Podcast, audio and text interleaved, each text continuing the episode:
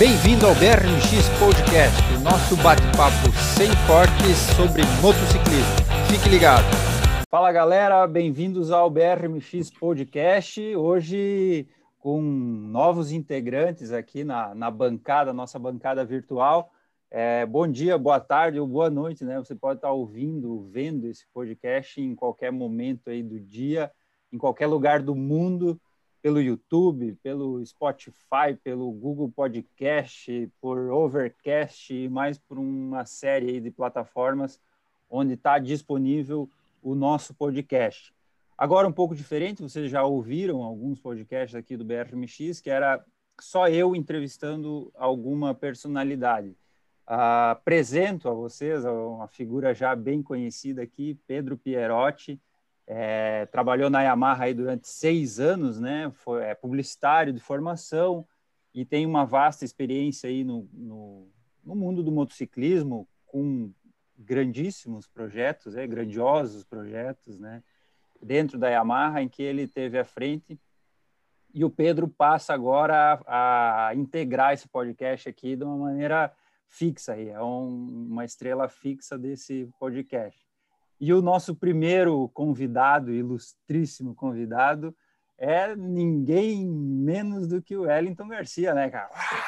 É o cara, o cara mais, mais popular aí do, do motocross brasileiro. A tá, estrela. A estrela, né, cara? Popstar do tá bombando em tudo aí, né, Wellington? Porra, tá bombando em Instagram, YouTube, só faz crescer teu, os teus canais, né?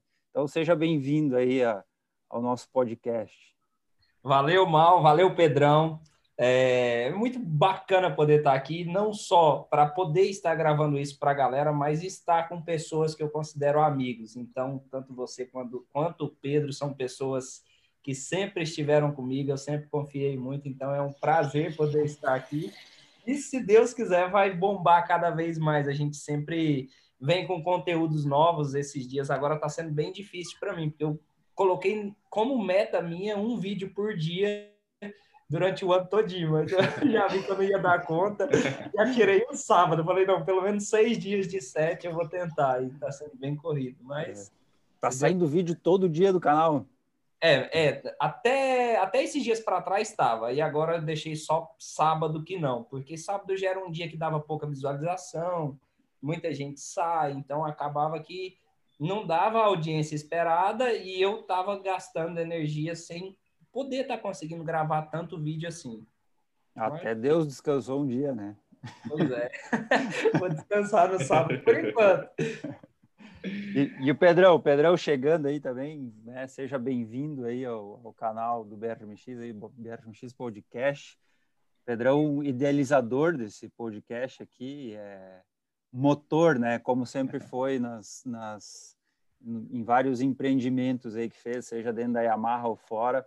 Pedro sempre foi motor. Bem-vindo aí.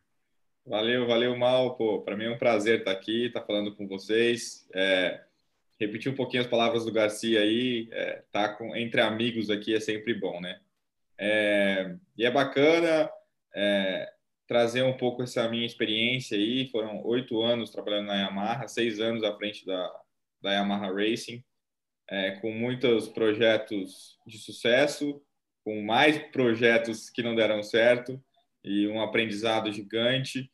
É, e trazer esse lado aqui da, da visão é, comercial, da visão das marcas aí, do, do universo off-road, que é um universo que tem crescido bastante. É, tem alguns problemas a serem resolvidos, mas que é um universo muito apaixonante, que as pessoas são realmente é, fãs é, do, dos, dos, pilotos, das marcas. É, e é muito legal estar aqui com esse primeiro convidado aí, com o Garcia, que é um cara que a gente admira muito, é um cara mega carismático, que carrega uma legião de fãs aí. E já começar aí com, com a puxação de saco, que eu era fã dele mesmo quando ele estava no vermelhinho lá. Ele era nosso inimigo, mas era um cara que, pô, eu via os vídeos, via o pessoal contando, é, falando dele, todo mundo falava super bem. E, né, e foi um prazer trabalhar com ele depois, puxar ele para o lado azul da força. É, e tá com ele agora aqui também nesse, nesse primeiro episódio do, do podcast do BRMX.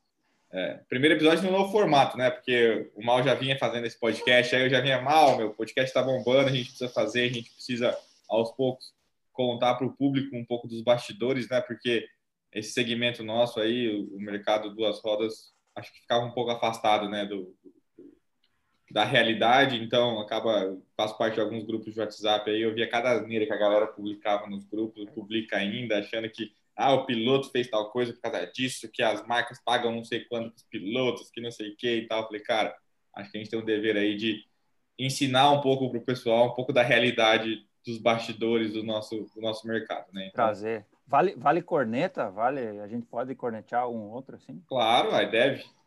Pô, tu, já, tu já saiu da Yamaha e ainda não consegue falar Honda, chama, chama de vermelhinho. ah, foram oito anos, né? Não, mas eu, pô, é, eu, eu, quando eu saí da Yamaha, até mandei uma mensagem pro pessoal da Honda lá, liguei para eles, porque é, a gente não pode menosprezar o tamanho deles, a força que eles têm também, a importância que eles têm para o off-road, né? Então, graças a todas as ações da Honda que nos motivavam a, a crescer e trazer outras ações, então essa concorrência é legal para todo mundo, né? Quanto, eu sempre brinquei que quanto mais concorrente, mais ações a gente vai ter que fazer, mais forte a gente vai ter que ficar. Então, é uma pena que no Brasil é, só tem duas marcas investindo pesado, né? Então, por conta do nosso mercado, que também é é muito diferente do resto do mundo. Mas a nossa, a meu, meu sonho é ver cada vez mais marcas aí investindo, Honda, Yamaha, KTM, Kawasaki, Husqvarna, Gasgais, quem quer que seja, aí crescendo no nosso, no nosso segmento aí no, no off-road. Boa. Nós vamos voltar nesse, nesse universo Honda versus Yamaha aí mais para frente aqui nesse podcast. Fica ligado aí que vai ter mais sobre isso. É, eu queria começar falando de Ama Supercross. Eu sei que o Pedrão tem assistido aí, porque tem postado até no, no Instagram e tal, todo sabadão tá ali, tá casadão agora, e sabadão fica em casa assistindo Ama Supercross, né? Que a gente fez um, um, grupo aqui, eu, o Sandro, da geração, Gabriel, um amigo nosso, e o Luciano, a gente fez um grupinho aqui e tá, tá valendo dinheiro isso aqui, a gente apostou 50 por corrida, e a gente aposta no piloto ali, então todo, todo sábado e terça que tem Supercross, a gente se reúne aqui, tomar um vinho, comer um, um salgadinho aqui, assistindo o Supercross aí, que é muito massa, né? Com certeza é um dos campeonatos mais legais de assistir do, do mundo. Como que é o bolão aí? Aposta só no vencedor? É, é, não, a gente aposta, cada um aposta num piloto e conforme o piloto vai, sei lá, se eu apostei no Roxen, ele ficou em segundo, mas ele ficou na frente dos demais, eu fico em primeiro e ganho cinco pontos. Aí o segundo piloto, a segunda pessoa que postou no segundo melhor piloto que a gente, os quatro que a gente escolheu, vai são três pontos, terceira dois pontos e o, e o último é um ponto. E aí vai indo e, e é grid invertido, né? Então se eu ganhei, se o meu piloto ficou melhor colocado que o resto na, na, na prova, na próxima etapa eu escolho por último. Então fica ah. bastante, tá bastante competitivo aí o negócio. Tava e quem ganhava, ganhava uma graninha boa aí, vai ganhar uma graninha boa. Pô, 50 vezes 4 dá 200 Exato. por etapa, são 17 etapas, faz a conta aí. É, é, vai, vai. vai, dar, vai dar para pagar as contas no final do mês aí, se dois, ganhar. 2 vezes 17, eu sou ruim de matemática. Vai 30, dar 34, 3 pau. Vai dar 3, 3 pau e pouco, só que a gente dividiu aí. O primeiro fica com 70%, o segundo com 25%, o terceiro com 5% e o último ganha um abraço. Desse jeito já vale mais a pena assistir, né? Dá mais emoção, né? Dá mais emoção. Dá. Aí cada um fica torcendo aqui, xinga e grita e fica puto quando cai. É, é legal, dá mais emoção ainda do que já é. Cara, eu confesso que eu não, eu não vi todas as etapas e algumas eu achei bem chatinhas, inclusive. Mas é, não sei, cara. Eu tô, eu tô achando, não sei se é por fazer no mesmo estádio e aí a pista tem mudado pouco, né? Apesar que, pô, os caras são fodidos, né? Os caras conseguem fazer uma pista diferente, apesar de não ser muito diferente, de uma etapa para outra, né? Em, às vezes em três dias, né? De sábado para terça. Exato, exato. Então, mas eu achei algumas corridas assim bem chateadas. A última essa que foi boa, né? Assim, na... Foi, foi, teve bastante ultrapassagem, bastante coisa. Geralmente as 250 eu tô achando meio chato, porque não tem muita competição ali. As 450 tá, tá, até que tá mais legalzinho, mais emocionante. Mas as 250 ali, geralmente quem larga de ponta vai embora e aí acaba ficando sem graça. Ei, Pedro, é... você vai dividir a premiação comigo ou não? me, dá, me dá umas dicas aí para escolher os pilotos que, que a gente racha essa, esse prêmio aí. Moço, pior que eu não tô assistindo, velho. Durante a pré-temporada aqui, os meninos colocavam na TV, no telão, e todo mundo ficava assistindo junto. Mas agora, pela correria, eu ainda não consegui assistir uma etapa. Cê, mas eles cê, os melhores momentos e tudo, mas... Você gosta de assistir corrida ainda, Garcia? Porque tem essa questão de jogador de futebol que enche o saco, não quer mais ver, ex-piloto que, pô, já viveu a vida inteira disso aí, não quer mais saber. Você gosta de assistir ainda? Tipo assim, se eu tiver de bobeira e aparecer ali para mim assistir, eu vou assistir. Mas agora, se é um negócio assim, ah, vai ter uma corrida duas horas da manhã, uma hora da manhã, às vezes os meninos ficavam, eu não consigo.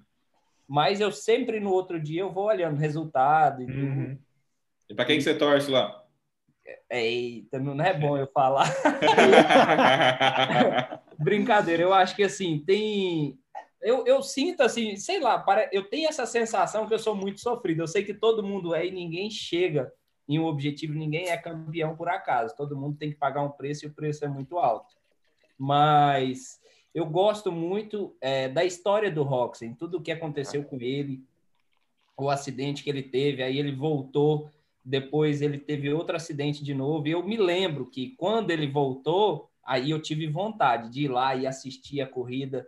E eu vi a primeira vez que ele voltou, tipo assim, ele tinha chance de ganhar, mas ele estava tão traumatizado pelos acidentes que ele tinha tido que ele andava durinho em cima da moto. Tava até engraçado de ver que não era ele andando, era uhum. ele se machucar de novo. Então, assim, pela história de vida do Roxy, eu gosto muito dele. Ah, é, o... é, Não, é o, é o cara que merece muito ser campeão, né? Só pelo é. fato de ele ter voltado depois de duas lesões desse tamanho, é o cara que, assim, merece demais ser campeão. É, eu... Cara, eu tá... no segundo acidente dele, eu tava lá assistindo ao vivo. Só que eu não lembro do acidente, porque eu já tinha tomado umas quatro, cinco garrafas de vinho. Normal. Eu, eu tenho um flash do acidente, assim, da, da memória. Eu lembro que foi, foi bem na minha frente, assim, foi na reta, na, na, no, nos, no, foi no, na costela, eu acho, na sessão de costela, foi um duplo, não lembro certinho, mas foi, tipo, na minha frente, assim, foi, sei lá, 50 metros de distância. É, aquele que ele se enroscou com o web, né? E a, é, a mão entrou na. Exato. E a outra mão, né, cara? Então, porra, o bicho já vinha no. Foi foda. Cara, eu, eu também, assim, eu, eu, pô, ia ficar muito feliz se ele fosse campeão, velho, porque o cara merece demais, cara. Eu também, eu, eu, eu não sei, eu acho ele, ele acho ele simpático, você vê as redes sociais dele, ele é, tá sempre brincando, tá com a família e tal, então é, acho que ele leva o, o esporte de uma maneira leve, né? Eu não é. sinto isso muito nos outros pilotos ali. Só que acho que ele tem um. Acho não, ele tem a tretinha com o Web, né? E eu Nada, acho que o Web. É? Tem aquele probleminha lá, né, na casa. É, então, tem essa história aí que um pegou meia do outro e tal. É isso, velho. Ô, existia isso aí aqui no Brasil, Garcia? Umas, umas, umas Maria Gasolina aí, aí um piloto pegava a manhã do outro, que não sei o que e tal. Como é que era isso aí no, na sua carreira? Ah, tipo assim, é... é um pouco complicado. Às vezes aparece alguns probleminhas, algumas coisas assim, mas é, é, isso é, é, bastante complicado. O cara tem que ser muito auto, autoconfiante, né? Imagina só, eu vou lá e eu pego a mulher do meu maior concorrente. Eu tô chamando o cara para ser meu inimigo mortal, por mais que ele nem gostasse da pessoa mais. Exato. Eu tô comprando uma briga muito grande, então jamais eu ia fazer isso pela questão da estratégia, que eu ia só caçar confusão com, com o leão, né? Um a mais. Já tinha um monte. Mas já teve umas histórias aqui no Brasil desse, desse, desse, desse dessas coisas? Ou... Já teve, já. Aí, é mesmo? Já. Eita, põe na roda aí, põe na roda. Não, é, é complicado. Era, era um piloto.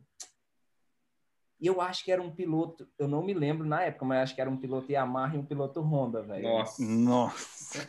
na moral. Tem, isso era quando assim, eu, tá, eu nem tinha, eu andava de 85 ainda. Uhum. E aí rolou essa história mas eu não sei se tinha separado ou não. Mas teve perdão e tal depois, então não é bom a gente falar porque teve perdão e tudo. É, passou, né? É passou, é complicado. Passou. Passa, isso aí todo mundo passa. É igual, é igual consórcio. Um dia você vai ser contemplado. Ah, com certeza. Com certeza rapaz. eu já fui. Chifre, é. gripe, todo mundo vai pegar uma vez. Um, é, dia, um dia vem, né? Faz parte da vida. É, dá umas coceirinhas na, na testa e tal, mas passa, passa. Faz parte. Agora, ô, Mal, é engraçado que o Pedro, antigamente, acho que é por isso que ele tá até apostando no AMA, né? Porque antigamente era só saindo, e vai para um canto e vai para um outro, e uma baladinha daqui, uma festinha dali. Todo dia esse Pedro saía. Eu olhava, eu olhava, acompanhava os stories do Pedro lá no Instagram, né? Aí todo dia esse Pedro num lugar diferente, bebendo, de boa, assim, claro que socialmente, né? Socialmente. Socialmente, de boa. Mas, mas sabe o que mais me impressionava é o, é o, preparo físico, né, cara? É, e a boate azul. Eita, aí, e aí imagina... o agora sumiu, ele casou, parece que falaram que colocou, colocaram aqueles negócios nele que coloca no pescoço, igual de cavalo, sabe? o bicho sumiu, agora só tá apostando no ama, moço. Rapaz, já foi bom essas coisas, mas o pior é que assim, não é nem que eu comecei a namorar faz dois anos, né? Então, de verdade mesmo, tipo, ah, eu gosto muito de sair, gosto muito de sair com os amigos e tal, mas tem duas coisas que, que, que começou a perder a graça. É, eu tô ficando velho, então a ressaca tá batendo. Antes eu saía, cara, eu saía, virava a noite, ia pra Yamaha, 8 horas da manhã, trabalhava o dia inteiro e beleza, pau, comia, final de semana ia viajar, ficava na balada até duas, três da manhã, Nossa. 8 horas tava na pista, passava o dia inteiro lá na pista, motocross, uma velocidade e tal, e tava de boa. A idade cara, foi passando o tempo, todo mundo falava assim, ah, a idade vai chegar, a idade vai chegar. Eu achava que era besteira. Cara, eu não aguentava mais, eu bebia dois, três copos, no outro dia já dor de cabeça, ruim, enjoado, vomitava, oh, não sei o quê. Lá foda. no início do BRMX, cara, a gente ia para as corridas aí, eu, o Elton, o Elton vai lembrar, tinha o Elton, tinha o Kel, né, os caras que eram sócios aqui do BRMX, no, bem no começo lá da jornada.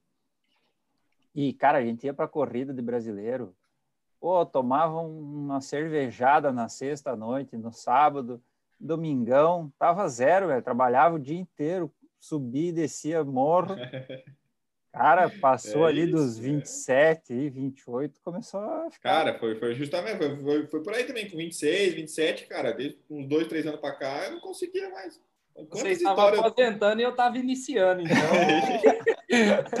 é, já, já, já, fizemos umas boas, já fizemos umas boas já. Eu, é. eu sempre tive muita dificuldade com isso, porque, tipo assim, hoje eu agradeço, mas na época lá, quando eu tava descobrindo namoro e tudo, quando, sei lá, eu comecei a querer sair, arrumar uma namoradinha e queria sair, moço, meu pai era bravo, ó. Ele não deixava, mas hoje eu vejo isso como uma coisa boa. Tipo, eu fui beber mesmo assim, e eu não aconselho isso para quem quer seguir o esporte, mas eu fui começar a beber, beber a primeira vez, assim, para falar assim, não, vou tomar um porrezinho. Foi com 27 anos, quando eu me aposentei. Então, ah, mas atleta é isso aí. Né? as duas coisas, né? É. Mas atleta foi, não tem que beber mesmo. Né? É, foi muito, foi muito engraçado isso a minha vida toda, porque eu sofria demais. Tipo, às vezes eu queria sair com alguma menina, alguma coisa, e, tipo assim, o normal da sociedade, agora na pandemia até que não, mas era começar a sair 11 horas, meia-noite. Uhum. Eu tinha que estar 10 e meia em casa, velho. Você precisava de ver o desdobro que era para eu conseguir sair. E saía, tipo, 7 e meia, 8 horas. Eu já era meu pai no telefone me ligando. Tá voltando? Tá voltando? Até agora você não voltou? Ave Maria. Mas... Mas trazendo para a realidade de um piloto profissional, acho que não tem outra. É uma, é, acho que essa é uma, da, uma das principais aí coisas que vocês abrem mão, né? É. Porque, sei lá, você começa a focar como profissional com 15, 14 anos ali, e se você não assume essa responsabilidade e começa a abdicar desse tipo de coisa, você nunca vai chegar para ser um campeão ou alguém relevante no esporte, né? É, exatamente. E assim, o que me ajudou demais na época foi o seguinte: é, que eu, sim, claro que eu tinha vontade, todo mundo tem quem que não tem a vontade de sair, de sair com a gatinha, claro. de conhecer gente nova, de, de passear, se divertir. Mas só que eu sempre coloquei na minha cabeça o seguinte: eu falei, velho, ser piloto com 30, 40 anos eu não vou conseguir, mas eu, eu consigo ser piloto hoje e aproveitar a minha vida depois. E é basicamente o que eu fiz. Eu sofria, tinha dia que eu chorava, apelava, queria sair de casa Teve umas cinco vezes que eu peguei a malinha aqui brigando com meu pai, meu pai segurava eu na unha, eu pegava a mala, fazia as roupas, não, vou embora, não quero andar de moto mais não. Mas aí ele falava, se você passar do portão para fora, você não volta nunca mais. Aí, o máximo que eu cheguei foi até na beirada do portão e voltar. a raiva acabava. Ai, ai, Dá mas- pra caber- Não, e quantos pilotos que se perdem aí, né? Nesse 14, 15 anos aí que, pá, começa aquela pressão, né, da, da mulherada e também da vontade de fazer uma festinha, tomar um negocinho, né, dar uma desbaratinada. Ali que muitos param, param com a carreira ou a carreira dá aquela aquela É mais ou menos isso. Tem muita gente que estoura na 65, estoura na 85 e os pais ficam loucos. Tipo assim, ah, tem que ser campeão brasileiro na 65, na 85. É claro que a criança já vir com velocidade desde a 65 é bom, mas quando você vira uma estrela muito cedo, que brilha demais, você tem que tomar cuidado, porque senão você chega na, na hora H, a pessoa já não consegue mais, o piloto não consegue mais se dedicar, se despontar, porque já começa a ter outros objetivos. Então é, é bastante complicado isso. Meu pai mesmo virava para mim, eu já tinha sido campeão brasileiro de 65, 85, MX2, MX1, só que eu era muito novo, né? Eu ganhei com 17 anos o primeiro título. Olha, Aí, Aí eu tinha tipo uns 20, 22, meu pai virava para mim e falava: eu só, só vou saber se você vai ser piloto quando você tiver uns 26. Ave Maria, aquilo me matava de raiva, velho. Mas estava certo, né? teu Pra pai mim, é coach mesmo, foco. né? É. Tá certo, né? Quantos, quantos talentos, né? Acho que o Mal falou quantos talentos que a gente não viu despontar lá atrás, até hoje, que você vê.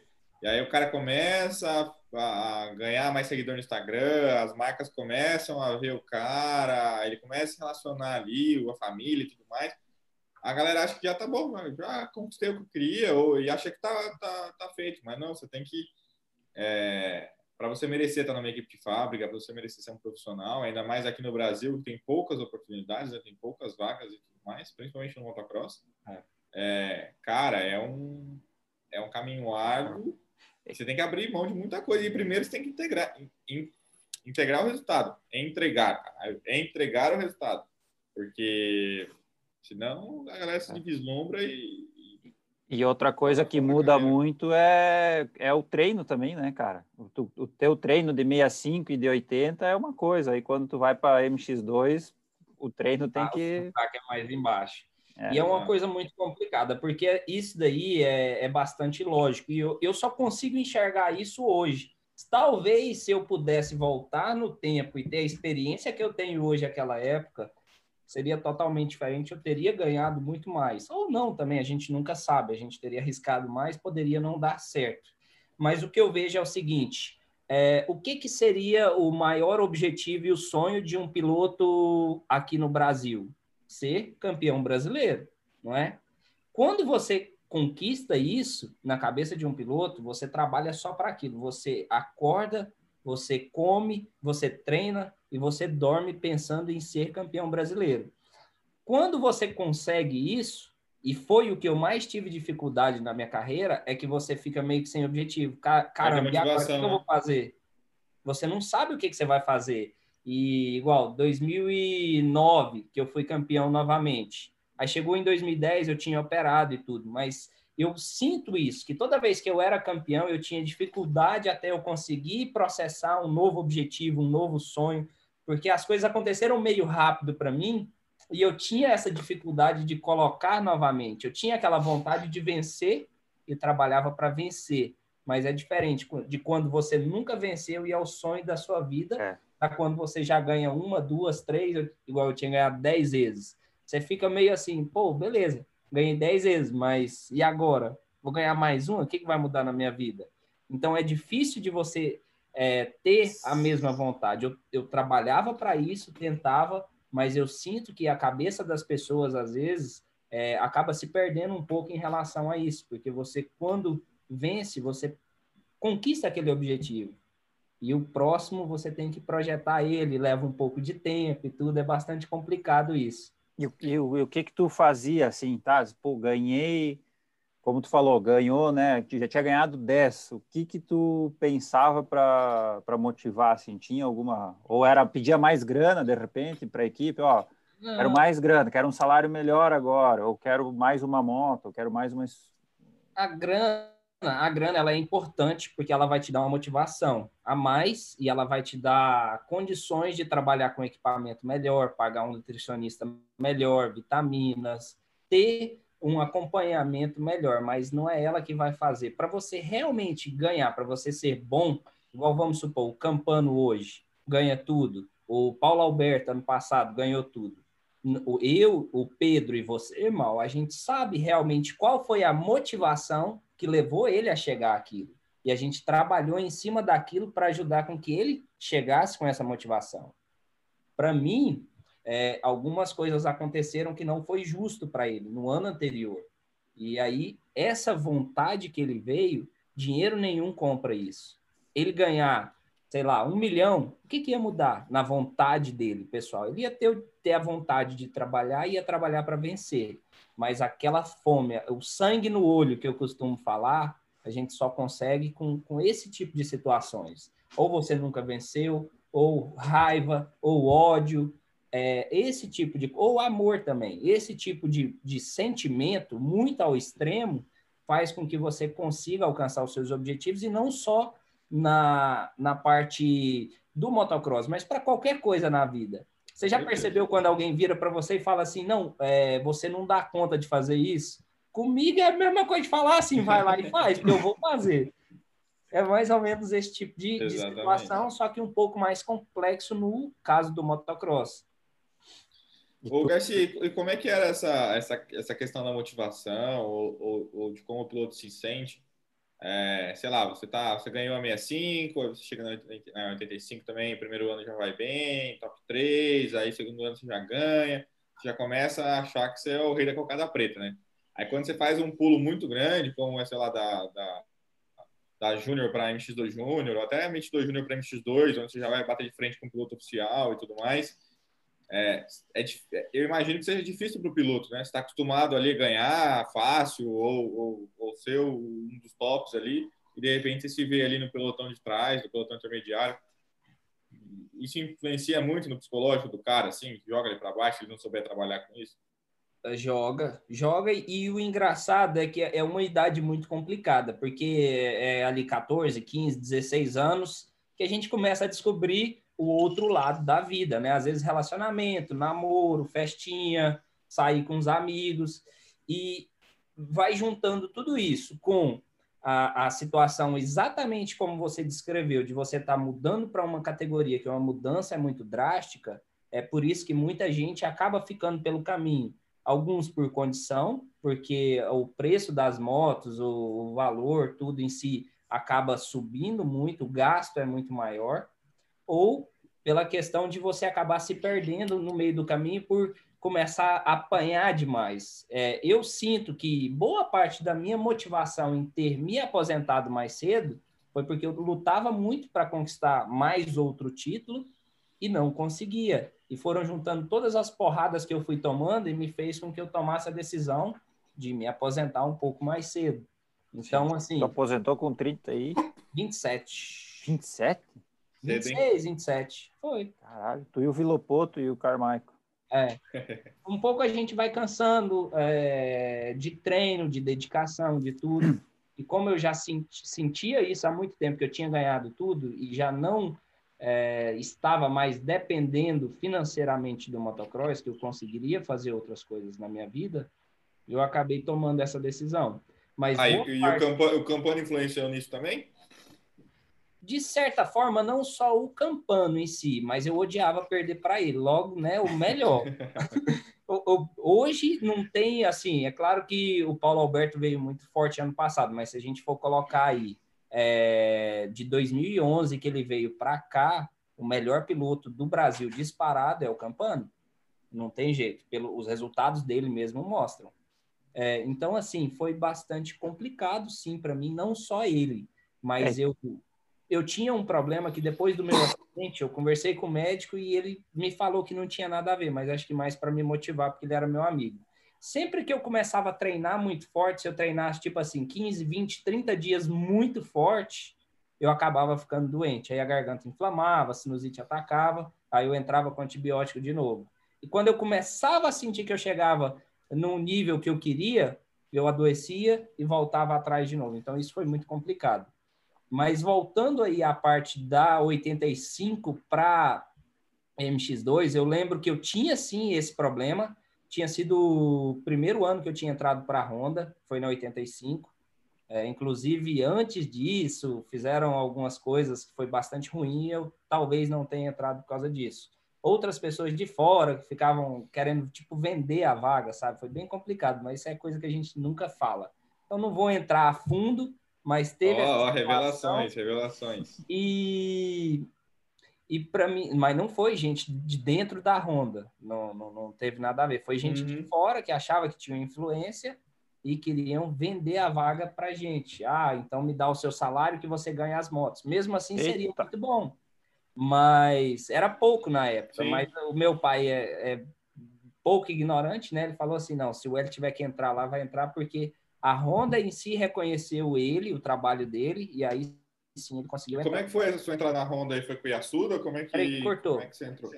Ah, cortou, foi mal. Como é que foi a sua entrada na Honda aí? Foi com o Yasuda? Você chegou e falou, pediu para ele, ele que foi atrás de você? Como é que foi essa história aí? Na, na verdade, o Yasuda sempre gostou muito de mim. Desde quando eu andava, tipo, de 65 ainda, uma vez ele conta a história que ele foi lá, que ele me segurou, porque eu andava de 80 roda pequena ainda no meio uhum. do Campeonato Paulista. E ele me segurou porque eu não dava pé na moto, na largada. E ele conta essa história. Eu não me lembro muito bem, mas ele conta com maior orgulho que eu saí na frente, disparado, cheguei na curva, fiquei com medo, tirei a mão, todo mundo me passou. e aí, depois disso, eu, eu fui campeão da 65, subi para 85. Quando eu subi para 85, é, eu tive o primeiro ano e, e a minha moto não era muito boa, a gente não tinha muita condição. E as motos dos meninos, na época, era só a Honda que patrocinava os pilotos. É, eu, não, desculpa, tinha a Yamaha que tinha o Ratinho só. E, e a Honda tinha acho que três pilotos na época. Que tinha então, tu, que, que era o Zene e o Leandro? Eu lembro que o, não, o primeiro ano meu de 80 foi o o Pi, é, todos os anos foi o Pipo, o Felipe Greenberg e o acho que o Douglas Ricardo. Eu acho que o Zene e o Leandro são um pouco mais velhos que tu, não? É, o Zene, o Zene é mais velho, Leandro também, eu não sei quanto tempo, mas são mais velhos. Aí no segundo ano foi o Felipe Greenberg, o Pipo de novo e acho que o Lucas Catone. E assim, na lógica, por que, que é tão difícil você. E o pessoal não entende isso? Às vezes você é muito mais inimigo de alguém que é dentro da sua equipe do que alguém que é de fora. Vamos supor, hoje, na época, tinha o Pipo, o Douglas Ricardo e o Felipe Greenberg. Se os três têm um resultado ruim, quem é que vai sair? O que ficou com o pior resultado. Uhum. É lógica. Então, na minha cabeça, para eu entrar na Honda, eu tinha que ganhar dos pilotos Honda. E aí, o primeiro ano, eu consegui ganhar dos, do segundo e do terceiro piloto. Eu não consegui ganhar do Pipo. Só que eu não consegui entrar ainda. Continuaram com os outros dois pilotos que ficaram atrás de mim no campeonato. Aí, no outro ano, que foi o segundo ano meu de 85, eu consegui ganhar dos dois pilotos e terminei em terceiro campeonato. Só que aí subia o Pipo e subia o Ratinho. E uhum. eu, eu era o terceiro colocado no campeonato, então ou eu entrava aquele ano ou eu também parava, que meu pai já tinha me falado que eu não tinha mais dinheiro. Olha. Uhum. E aí foi quando a Honda acabou me contratando, por quê? Porque eu eu era ali o terceiro piloto, o Yasuda, aí o Yasuda em si, a Honda veio atrás de mim, não outras pessoas de fora para me uhum. oferecer vaga prometendo né, o ovo na galinha ainda. que a gente não sabe, mas é, é coisa que é, às vezes acontece, sim, muitas coisas que vão desanimando a gente e vai mostrando muita dificuldade. Ou você é mais forte que elas para superar, ou desiste, né? E volta para casa. É. Mas a gente superou, e aí eu entrei para a Honda. E era bem, agora respondendo de verdade essa questão da dessa transição, por mais que eu estava ganhando, esse ano, o terceiro ano, que foi o ano que eu entrei para a Honda, eu ganhei sete de oito etapas. Eu não ganhei as oito porque eu caí em uma na largada, fiquei de último. Estava chegando no primeiro, caí de novo, foi em Carlos Barbosa, mas terminei em quarto. O resto eu ganhei todas. O Supercross eu ganhei as seis etapas das seis, que era o brasileiro de Supercross também que teve esse ano. E, e aí eu, tipo assim, eu não andava preocupado em ganhar a prova, eu andava preocupado em querer dar a volta em quem eu conseguisse. Era fosse no primeiro, no segundo, no terceiro, no que fosse. Teve volta, teve corrida que eu acho que eu dei volta até no terceiro colocado, algo assim. Era coisa tipo muito nada a ver. Eu abria um minuto, um minuto e meio do segundo. Doideira. E por que isso? Porque eu sabia que se eu fosse muito bem, eu teria alguma chance de subir de categoria, e eu sabia que era o meu último ano de 80, de subir de categoria e ter ainda o apoio da Honda, porque se eu não uhum. tivesse, meu pai não ia ter dinheiro para comprar a moto. Manter o então, contrato. A maior motivação era essa. E aí subi para MX2, que aí já mudou de um ano para o outro, já mudou MX2, e eu continuei com a Honda. Então eu sempre treinei assim, sabendo que era meu último ano, porque se eu perdesse, eu não teria dinheiro para continuar. Então, sempre... Como é que era ser piloto da Honda nessa época aí que a Honda dominava praticamente o esporte, que o Yasuda tinha lá o cheque branco e fazia acontecer? Era pra muita mim, Como é que era? Para mim sempre foi muito bom. É, o Yasuda, na, na pessoa do Yasuda, ele sempre conseguiu me ajudar muito. Ele tinha um carinho especial por mim e ele sempre me ajudava muito. É claro que tinha assim as situações ruins e tinha alguns momentos que a gente dava vontade de vir embora para casa, não, não, tem jeito isso, né? É, teve uma coisa que foi muito engraçada, que foi 2007, foi muito legal. Eu tenho um, um, carinho muito grande pela empresa Honda, que tudo que eu tenho hoje e o, aonde eu consegui chegar foi pela Honda. Mas a, acho que a minha maior motivação, pronto, de 2006 para 2007, para ganhar aquele aquele ano que foi sensacional para mim a Honda tinha comprado duas suspensões Kit A. Show a Kit A. E, tipo, na época, aquilo lá era uma coisa... Nossa! O Yasuda começou a investir muito em peça, em preparar a moto. E, pô, era muito legal isso, muito legal mesmo. E, e aí, o que que acontece? A Honda tinha trago duas suspensões. E foi bem na transição de 2006 para 2007. Teve a última etapa do ano, eu ganhei ela na MX2, foi minha primeira vitória.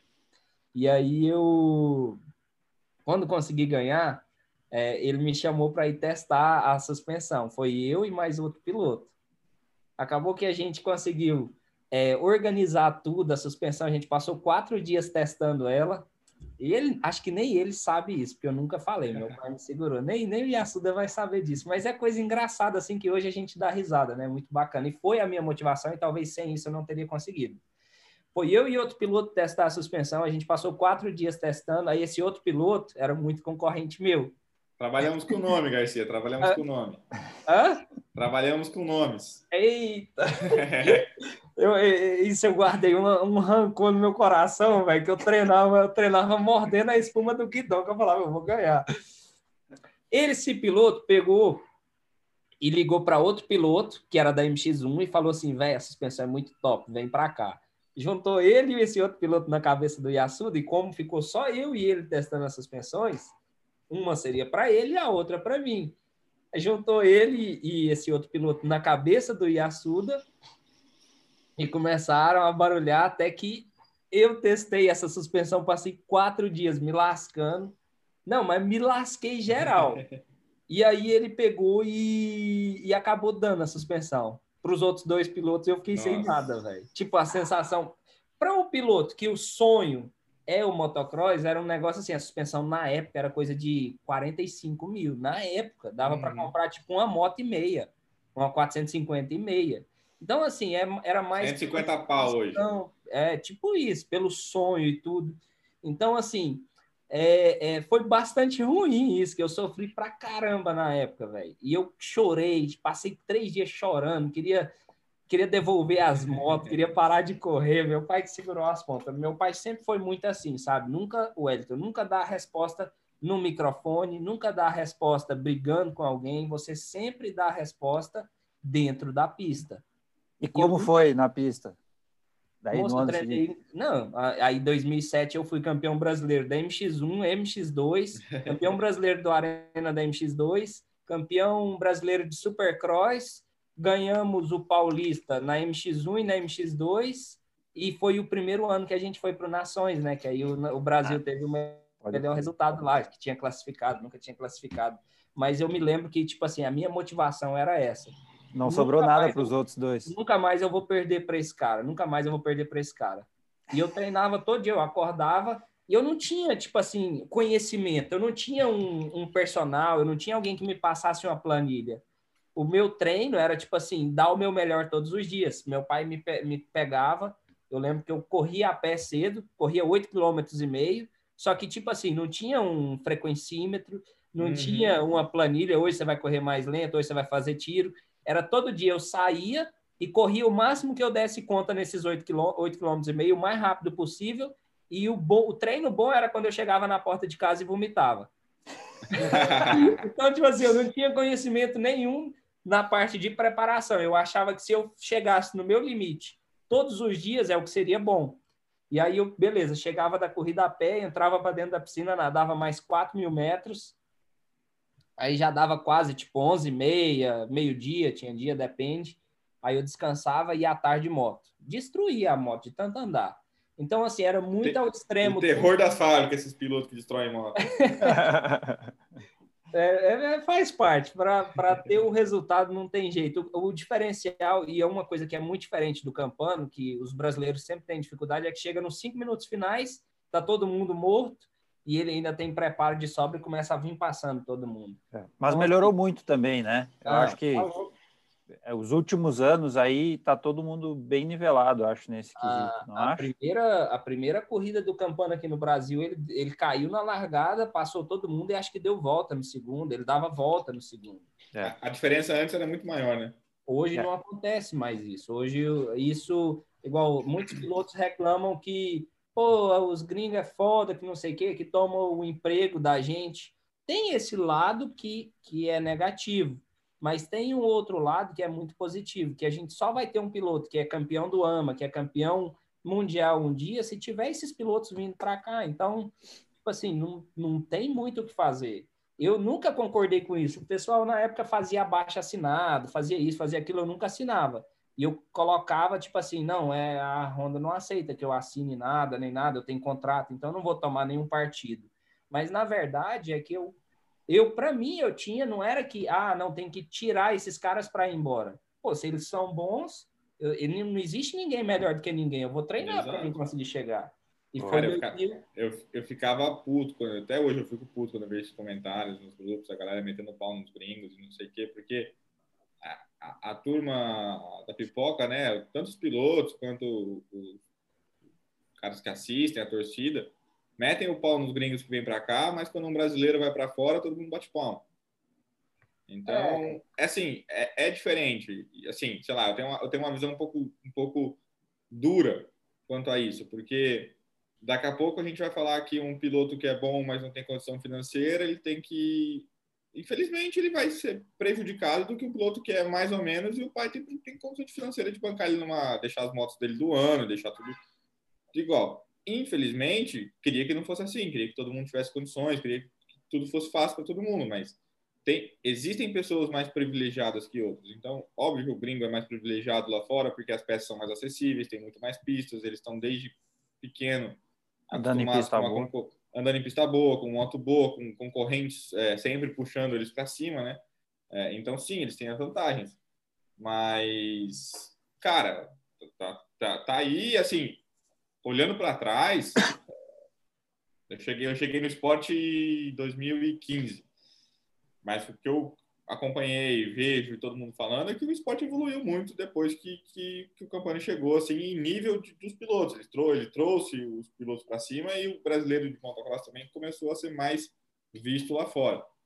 É, eu, eu, não, não, sei se vocês concordam com eu isso. Acho não, que tecnica, mas... Eu acho que tecnicamente muitas coisas ajudaram, né? Eu acho que o Campano a vinda. Já tinha vindo Scott Simon em 2010, né? 2010, 2008. 2008, mas campeão em 2010, né? Da MX1, Scott Simon.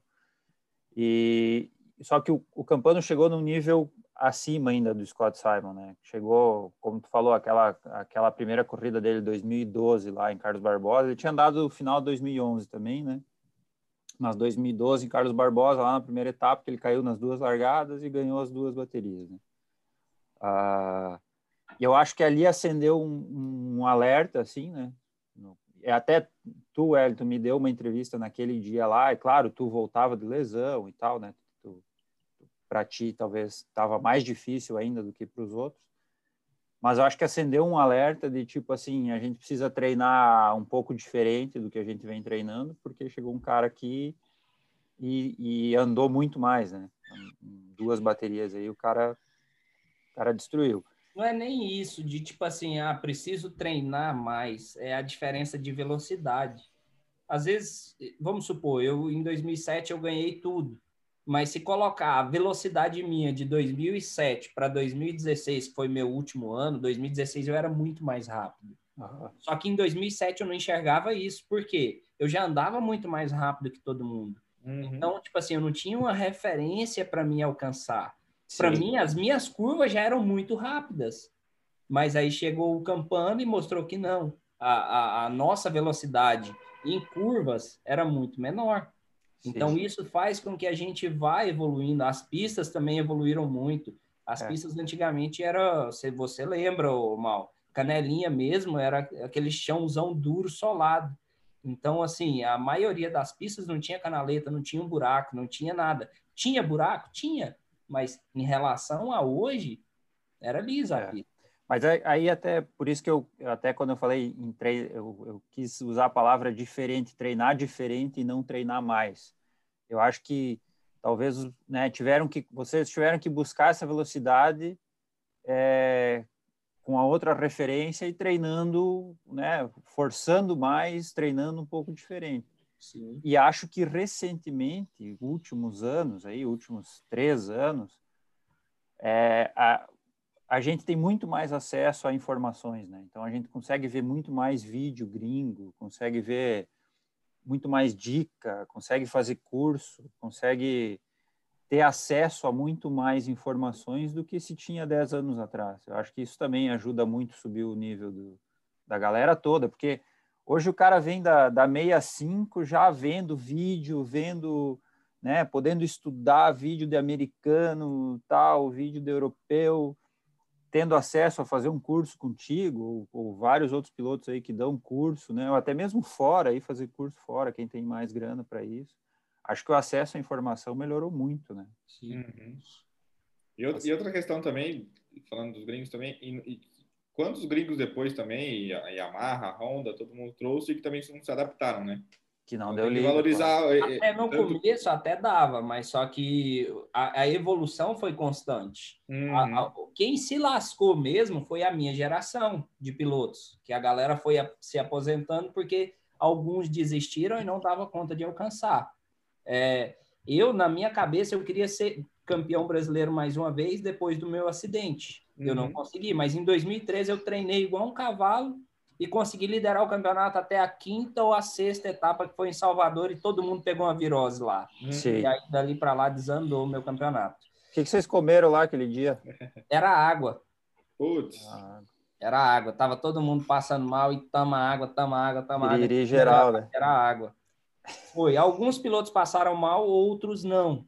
E, e a, daquele dia para frente eu acabei começando a desandar o meu campeonato. Mas é, é, é, aquilo que eu falei a respeito do meu acidente. Eu acho que meu organismo ficou mais fraco e sente muito mais. Né? Foi tu não muito, tem, tu não tem baço? Também. Eu não tenho baço um e um pedaço do pâncreas. É, puta, isso aí Prejudica muito. É, então, tipo assim, a minha imunidade era muito ruim. Tudo que vinha em mim vinha muito mais forte, pelo que eu, sei lá, pelo que eu sinto ou o que eu acho. Uhum. Eu, eu, eu, quando vinha algum, qualquer coisinha, se eu gripasse, ela me derruba que me joga na cama. Então, e o então corona, você escapou? Acho que não, hein? Acho que não tem jeito, não. Esse daí ninguém tá escapando, não, velho. Mas tu não pegou ainda?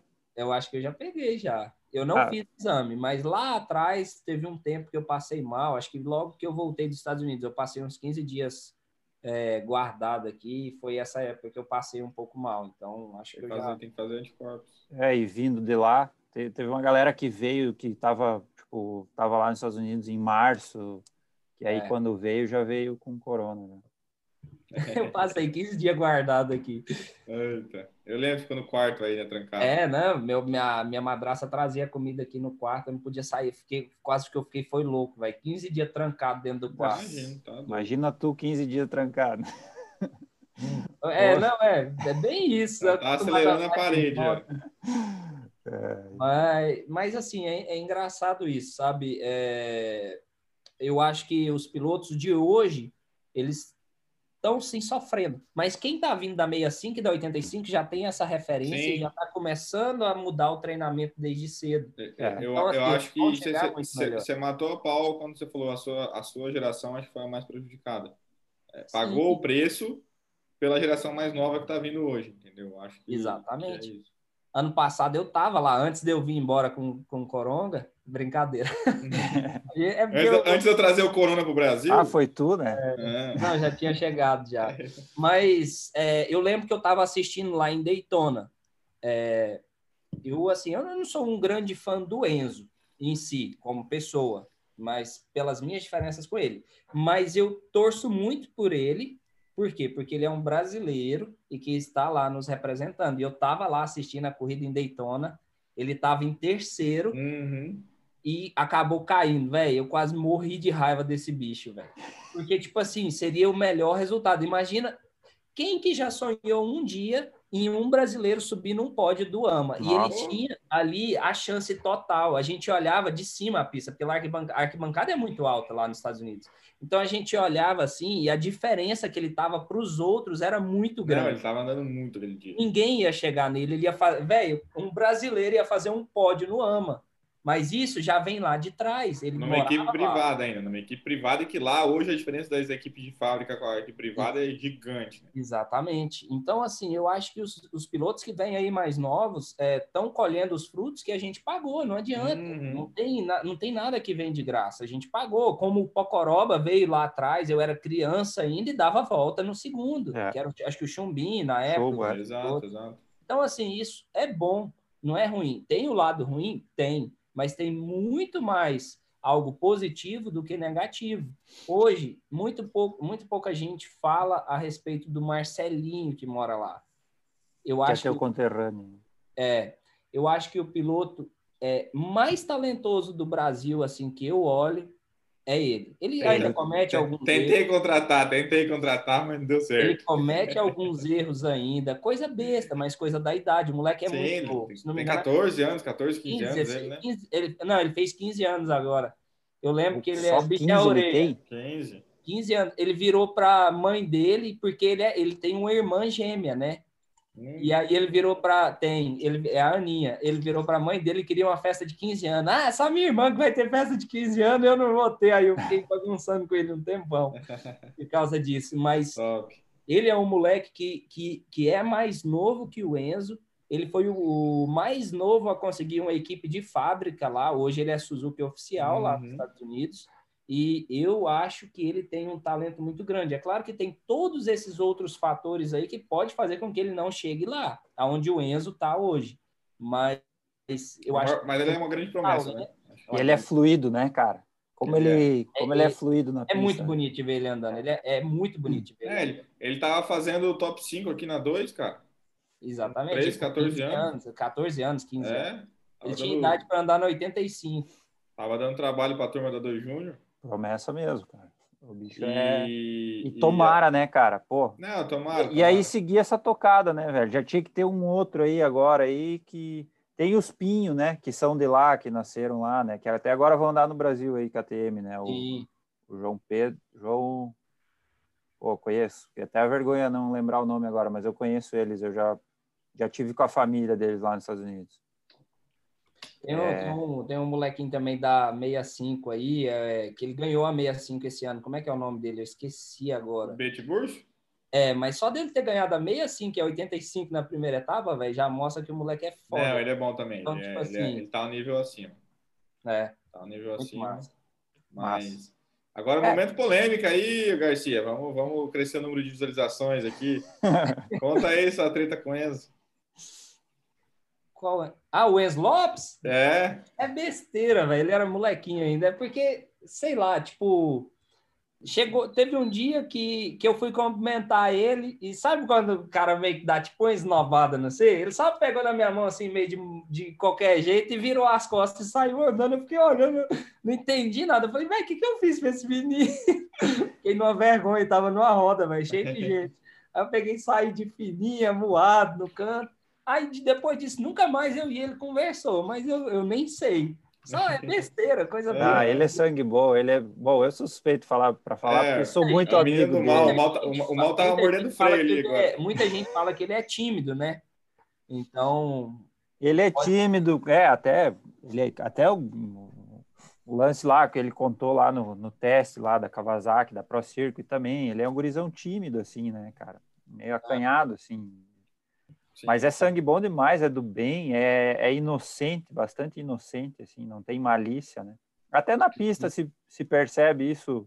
Agora ele, ele tá, tá um pouquinho mais safo, assim, de, né, de, de, de dar aquela, aquela trancada, um bloquezinho quando precisa e tal. Mas é... é um agora, bem... agora a pergunta bomba para vocês dois aí, o Mal que já acompanha ele desde criança e o Garcia com a, com a experiência. Cara, ele é azarado ou ele é afobado e não, não Cara, desde aqui do Brasil. Ave Maria! Na, é, na, época aqui que ele tava na 2, ele brigava com o Fabinho, eu acho, é, ou na 85, não lembro. Logo que eu cheguei, comecei a assumir a, a Yamaha Racing. Ele tava lá, todo Red Bull, KTM, pai, não sei o que. Ele andava bem já, e quando ele deslanchava, ele abria da galera. Só que eu, eu que não entendia nada, já virava pro Santos, né? Foi o Santos, o moleque vai cair aí daqui duas voltas. Aí batata. Se caía, se quebrava todo, ficava três rodadas sem correr, aí voltava. E nunca conseguiu ganhar o campeonato aqui. Aí eu acho. Tá acontecendo a mesma coisa. É, eu acho é que pode ser. É afobação? O que, que, que, é? Eu acho que pode ser um pouco é, ansiedade de andar. Ah, sabe. É, eu acho que o Herlings tem algo parecido, que é andar muito no limite, assim, muito perto da cagada não, não saber andar na margem de segurança. Conforme a gente vai treinando e a gente vai evoluindo, ou a gente vai ganhando as corridas, mal, a nossa autoconfiança ela vai aumentando. E a gente tem que ter bastante controle disso, Isso. porque vão ter os dias que a corrida tá para a gente ganhar, mas não é para a gente ganhar e a gente precisa saber perder. E tem dias que ela não tá para você ganhar e você vai ganhar. Então, eu acho que falta um pouco desse controle mental nele, dele saber é, ter mais administração. Para você ganhar a corrida é fácil. Para você andar de moto rápido é fácil, mas você andar de moto e você conseguir controlar a sua mente, você conseguir fazer conta de campeonato, fazer conta é, respirar, né, cara? Precisa, você conseguir é, respirar, você saber até onde é o seu limite e até onde você vai estar passando do seu limite, é, é, é, muito difícil. E eu acho que ele passa muito do limite dele todas as horas e é onde acontece isso. É, ele é, muito bom e muito rápido, porém a autoconfiança dele é mas, muito Mas, mas aí a pergunta, ele, ele, ele, ele é bom mesmo? Tipo assim, ele é bom é fato, ele é um nível acima da média, é, é, é, é óbvio. Mas o fato dele ter que toda hora para andar bem, andar lá na frente, estar tá acima do limite dele, é, quer dizer que ele, que ele não vai ser tão bom quanto a galera? Como é que é isso aí? Ou é, é questão mais mental do que... Não, se ele não conseguir controlar a mente dele, ele vai ser isso a vida inteira. É igual o Sturt. O Sturt... Oh, os pilotos que eu mais fui fã na minha vida, McGrath, quando eu era molequinho de 65. Eu, depois eu odiei o Carmichael e amei ele pela pessoa que ele era é, e pelos títulos dele e tudo. Eu comecei a admirar ele. Depois do Carmichael, eu só gostei do Sturt e hoje eu gosto do do que a gente tá do Roxen, que a gente estava falando uhum. agora. O Sturt era a mesma coisa. É. O que, que eu vejo no Sturt? É o cara que fazia o que ninguém faz. O Enzo hoje está fazendo o que nenhum brasileiro fez. Porém, ele passa demais do limite dele e acaba caindo. Então, é. acho que é mais um controle mental para saber o dia de ganhar e saber o dia de perder. Cara, um cara, um cara que controla isso muito é o Campano. Entendeu? Ele, ele, é difícil você ver ele assumindo riscos, assim, a não ser quando é para estar tá disputando campeonato tal, que ele, o ele, ele liga tá o botãozinho do Campano ele tal. Mas ele, ele, ele, ele sai da prova assim, às vezes ele, ele já falou para mim, falou, cara, eu eu fico puto quando eu sei que eu podia dar mais e não consegui dar mais, por algum motivo. Agora, se eu sei que eu dei o meu melhor e eu cheguei em quarto dando o meu melhor dentro do meu limite, eu já fico feliz. É, em várias, várias corridas, a gente ficava puto, porra, campeão, é você perdeu e não sei o quê. Aí ele falou, cara, aquela curva lá tava muito perigosa, não sei o quê, eu não vou me matar naquela curva, e não sei o quê, e tal. Então ele, ele até brigava com a gente por causa disso, mas é, tendo esse papo aqui, mais uma vez eu vejo que ele tinha razão. Né, e, e, e, e, trazendo é, não quero cortar o assunto, Enzo. Não sei se alguém tem mais alguma coisa para falar. Não, não, pode falar. Mas é não, porque é, a gente falou dos gringos e tal, eu, eu queria chamar isso, que é o Anthony Rodrigues, né? Que chegou no passado e talvez pode entrar nesse, nessa, nesse papo aqui, porque ele anda bonito, anda, né? É, como, que, como que tu enxerga aí, Wellington? Esse cara chegando, chegou no passado bem, né? Que é um cara que anda bem, anda legal, vinha de lesão, e pelo jeito vem, vem para a equipe do Bob agora, a equipe KTM, né? Vocês, É, ouviu o Fofocross aí. Vocês tá, tá confirmam tá isso ou não? tá rodando o Fofocross aí. Ah, é, eu não tenho muito o que falar, não, mas eu gostaria que ele andasse de Yamaha também. Vai para lá, eu não, eu não. Eu não queria, não. É, acho que, ele, que, ele, que ele vem um nível acima, Wellington. Por isso tu queria que ele andasse de Yamaha? Ele, ele anda muito forte, velho. Ele anda muito forte. Ele anda muito bem, só que pelo que eu percebi na, no ano passado, ele não estava preparado. É, fisicamente, é, né? É, fisicamente. E ele, ele teve muita dificuldade com isso, mas é um cara que anda muito bem e ele já tem esse controle mental, porque a pressão que ele aguentou dos pilotos, às vezes em algumas etapas ano passado, foi muito forte. E ele, hora nenhuma, tipo, é, dava alguma erradinha ou outra, mas coisa de corrida normal, não por estar sofrendo pressão. E o cara andar 30 minutos, às vezes, igual ele andava, sofrendo pressão de alguém atrás dele, o cara tem que ter um controle mental muito forte. Tu bota ah, ele como eu, favorito. Eu já discordo então. um pouco, eu já discordo um pouco. Botando polêmicas aí. Ah, então fala aí, Pedrão. É, é, é, eu não sei, é porque ano passado foi muito atípico, né? A gente teve duas pistas praticamente só. Beto Carreiro foi uma corrida, porque a outra foi na, na chuva, era loteria. Eu acho que ele é um cara muito técnico, muito bom. Ele põe a moto onde ele quer, do jeito que ele quer e faz o que quer. É, mas eu, eu, tenho curiosidade de ver ele com preparo numa pista do Brasil aqui mesmo, num campeonato, as pistas que a gente está acostumado aqui, porque o Beto Carreira é pista de mundial, então ok, mas ali quando a pista estava normal, foi o Campano chegar nele, ele começou a errar e pum, agora ah, estava despreparado, não estava, provavelmente estava despreparado porque ele veio meio de, de, de supetão para cá. É, mas assim, olhando o histórico dele, nada contra a pessoa dele, assim, mas olhando o histórico dele, ele não parou em equipe nenhuma, em campeonato nenhum.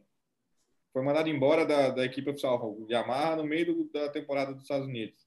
Não sei se ele tem esse controle emocional, entendeu? Ele é um puta piloto, mas é, acho que se ele tivesse mais cabeça, é, ia dar fazer muito mais trabalho, ia passar, ia dar muito mais trabalho do que dá. Mas eu, eu tenho a minha minha dúvida é, em relação a ele é justamente esse controle emocional, entendeu? Pelo vídeo me pareceu que ele tinha muito controle. Porque eu, eu, eu sei o que, é mandar 30 minutos com campana aqui, cê, ó, botando cê, do lado. Cê, você, você, você com certeza sabe mais que eu, então. Mas pode ser que também não. Uma coisa é diferente, Pedro. Quando o cara está disputando ali o campeonato, disputando mesmo de verdade, a pressão aumenta, é, é outra coisa. Mas então, mas, mas vamos levar nisso aí. Ó. Na, primeira, na primeira etapa, ele veio para fazer uma etapa só. Aí depois acabou que o Hector se machucou e a Honda contratou ele oficialmente. Então, naquelas duas primeiras etapas do Beto Carreiro, quem tinha pressão de resultado era o Campano o Paulo. Porque quem que não é podia cair na lama, quem que não, não podia se machucar, é era eles. O, o, é igual... o Anthony tinha que ganhar. Ou ele ganha ou ele voltar para casa. Mas mesmo assim, velho, tipo, eu, eu mesmo, eu ia pro Nações correu nações, mas, tipo assim, não tinha pressão nenhuma, mas o cara vai que vai morrendo de medo. O cara tá num lugar diferente, que não conhece ninguém, que ninguém conhece ele.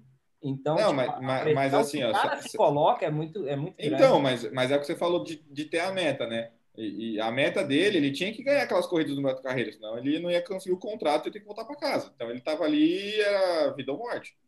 Agora o Campani e o Paulo já estavam com um contrato assinado, já estava tudo certo, e eles tinham um campeonato inteiro, estavam pensando no campeonato inteiro, não especificamente ali. Sim. É, é, você não acha que, que, interfere um pouco também?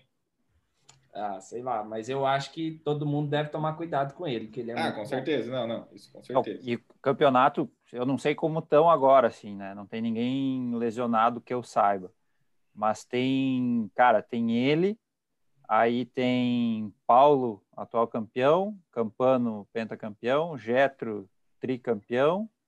É... O que foi? O Getro estava machucado? O que, que foi? Machucou, que machucou. O Hector machucou na pré-temporada e o, e o Getro machucou na Ah, ano passado, sim. É. é. Passado teve fratura, né? Ou foi o contrário, eu não lembro. Alguém machucou na pré-temporada e alguém machucou nos treinos ou no, na, logo nas primeiras voltas da, da primeira corrida do Beto Carreiro. Uhum. É, o, o Jeto tava com o pé gigante, assim, ó. Tava... É, então foi isso mesmo. O Hector machucou, quebrou o braço. O Hector quebrou o braço. Na, na pré-temporada. E o Jeto se machucou no treino ou no, no, nas primeiras voltas da, da primeira bateria. Então pega esses, esses cinco aí. Ainda tem Fabinho, que provavelmente vai Fabinho, andar mais. O Fabinho, Fabinho, Fabinho se, se, se, ele acertar a cabeça dele, ele vai dar trabalho. O Fabinho, na, nas últimas etapas, já estava mandando mensagem no WhatsApp dele: Ô, nego, só termina a corrida, velho. Eu conversei com ele um pouco, porque ele realmente veio com muita vontade para ganhar. Mas só sim, que, sim. assim, ele só tinha o primeiro lugar no pódio, mas não é assim. Para você Exato, ser campeão, exatamente. igual o Campano, faz corrida quarto, terceiro, primeiro, segundo, quarto, primeiro, e assim vai. Os melhores resultados é que vão fazer o cara campeão. A gente conversou bastante com o Fabinho durante a etapa, temporada passada, e eu acho que ele assimilou bem, tanto que no, no final ali ele já estava mais constante. É, então eu acho que não conversei muito mais com ele depois disso, né? Até porque saí da Yamaha e tudo mais, mas acho que se ele colocou tudo que a gente conversou com ele, eu, a equipe, a, o Dino, o Sandro, o, campo, o próprio Campano, o Paulo tudo mais, se ele assimilou 50% daquilo lá, ele vai vir para brigar também esse ano. Mas, então, cara, a gente tem, ó, é, Paulo, Campano, Anthony, Fabinho, Getro e Hector.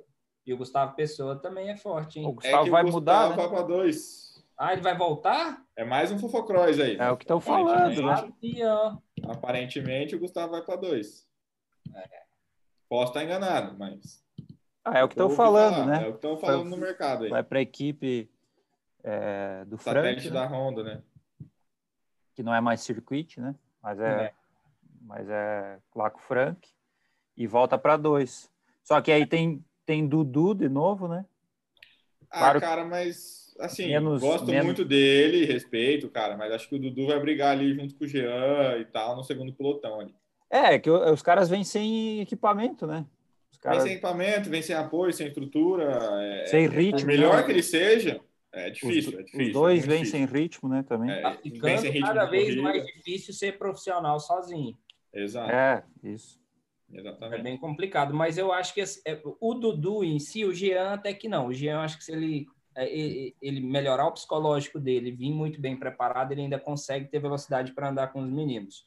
O Dudu, eu tenho um pouco de dúvida, não pela capacidade dele, mas eu tiro pela minha experiência. É claro que ele continua andando de moto, mas o cara parar e voltar, o cara perde o ritmo, é foda, hein? Perde muito. Né? Eu não me vejo assim. O Campana essa semana me mandou mensagem, por que, que você não volta?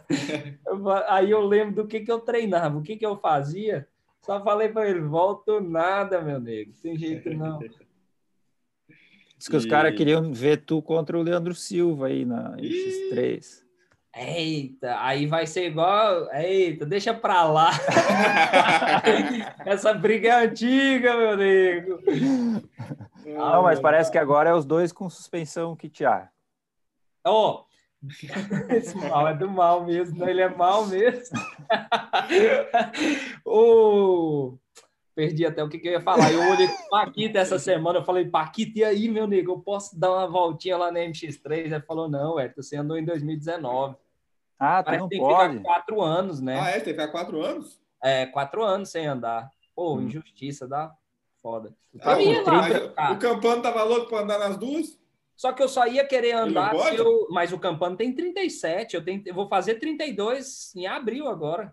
Pô, tu botou um a mais já pro Campano, tem 36. É 36. Eu fico encabulado. Eu parei. De... Ó, o Campano tá correndo profissional ainda e ele tem 10 anos a mais do que quando eu parei. Eu já achava que eu não dava conta. É Como vovô, que esse cara é essa, essa vontade? É foda, é foda. É... Mas assim, mas ele já, já, tá, já tá sofrendo a idade já, e você vê que ele ganha muito mais, acho que talvez do psicológico e na, na, na experiência do que propriamente dito na velocidade. É, eu, eu não, é difícil falar isso, mas pelo menos tirando por um ano. Ano passado eu senti um pouco isso, mas pode ser só porque o cara não estava bem durante o ano e tal. É bastante difícil falar isso. O Campano nunca dá para a gente esperar nada. A gente fala assim, não, o bicho está morto, ele vai lá e pá para todo mundo. É, é, é não é dá para confiar assim, não. Sim. E, e, e, às vezes é o contrário também. Você acha, ah, esse ano o campeonato vai arrebentar e tal. 2017, aquele título que ele. 2016, aquele título que ele perdeu pro Jeto também. É. Ele, ele e o Jean, cara. Nossa. Méritos pro Jeto também, que o Jeto fez isso. O Jeto, acho que se eu não me engano, ele ganhou só a última bateria. Ele ficou o campeonato inteiro, segundo, terceiro. É o Campano ficava se batendo com o Jean lá, um fazia a primeira, outro fazia a sexta. O outro fazia a primeira, daí trocava. Um fazia a primeira, outro fazia a quarta. E o Jeto ali, segundo, terceiro. Segundo, se amavam. Cara, eu falo isso porque eu tava tentando amarrar. Já chegamos na última etapa, tipo, antes da, da penúltima etapa. O campeonato tá na nossa mão. Cara, fez assim, ó, do nada, bluf. Na que a gente viu assim, ó, fudeu. É complicado isso. É... Eu já ganhei corrida e já perdi corrida na última curva. É difícil demais. Não dá para. Acaba quando termina, né? É. Ah, e aí, assim, voltando do, do ano passado, é, ficamos muito felizes com o título do Paulo, mais que merecia, mas o Campano perdeu o título porque a moto quebrou. Se ele ganha aquela bateria do que ele tinha aberto meia pista de todo mundo lá em Apiaí, que se não me engano era a, a, segunda ou terceira bateria ali, ele tinha aberto, acho que era 11 pontos, 12 pontos, é. e aí era só... E tava andando, naquela bateria, ele tava andando tudo... Ele tava no relógio, ele tava abrindo é. 0,3 por volta de todo mundo desde a primeira volta. Tava andando o que é o que, o que é dele, assim, no auge. Assim. Né? Sim. O melhor aí... do Campano foi naquela bateria. E, ele perdeu o título da 1. E aí ia ser perfeito, aí ele ia ganhar um, ia ser o sexto título dele da 1 e o Paulo ia ganhar a Elite. Mas assim, Deus sabe o que faz e a equipe se juntou muito, se uniu muito naquela, naquela, naquela decisão também. E méritos do Paulinho também e da equipe como um todo. Trabalhou para chegar lá. Ô, ô, meu nego, queria saber uma coisa assim, agora mudando bastante de assunto, mas eu. Não uma... vai, não. Não vai saber, não. Lá vem, tá não, preparado? Não, é... Tá preparado? É do mal, já vem com essas conversas, eu sei que é do mal, velho. Não, pior que essa não é, essa é bem de boa mesmo. É. Eu queria saber se, se.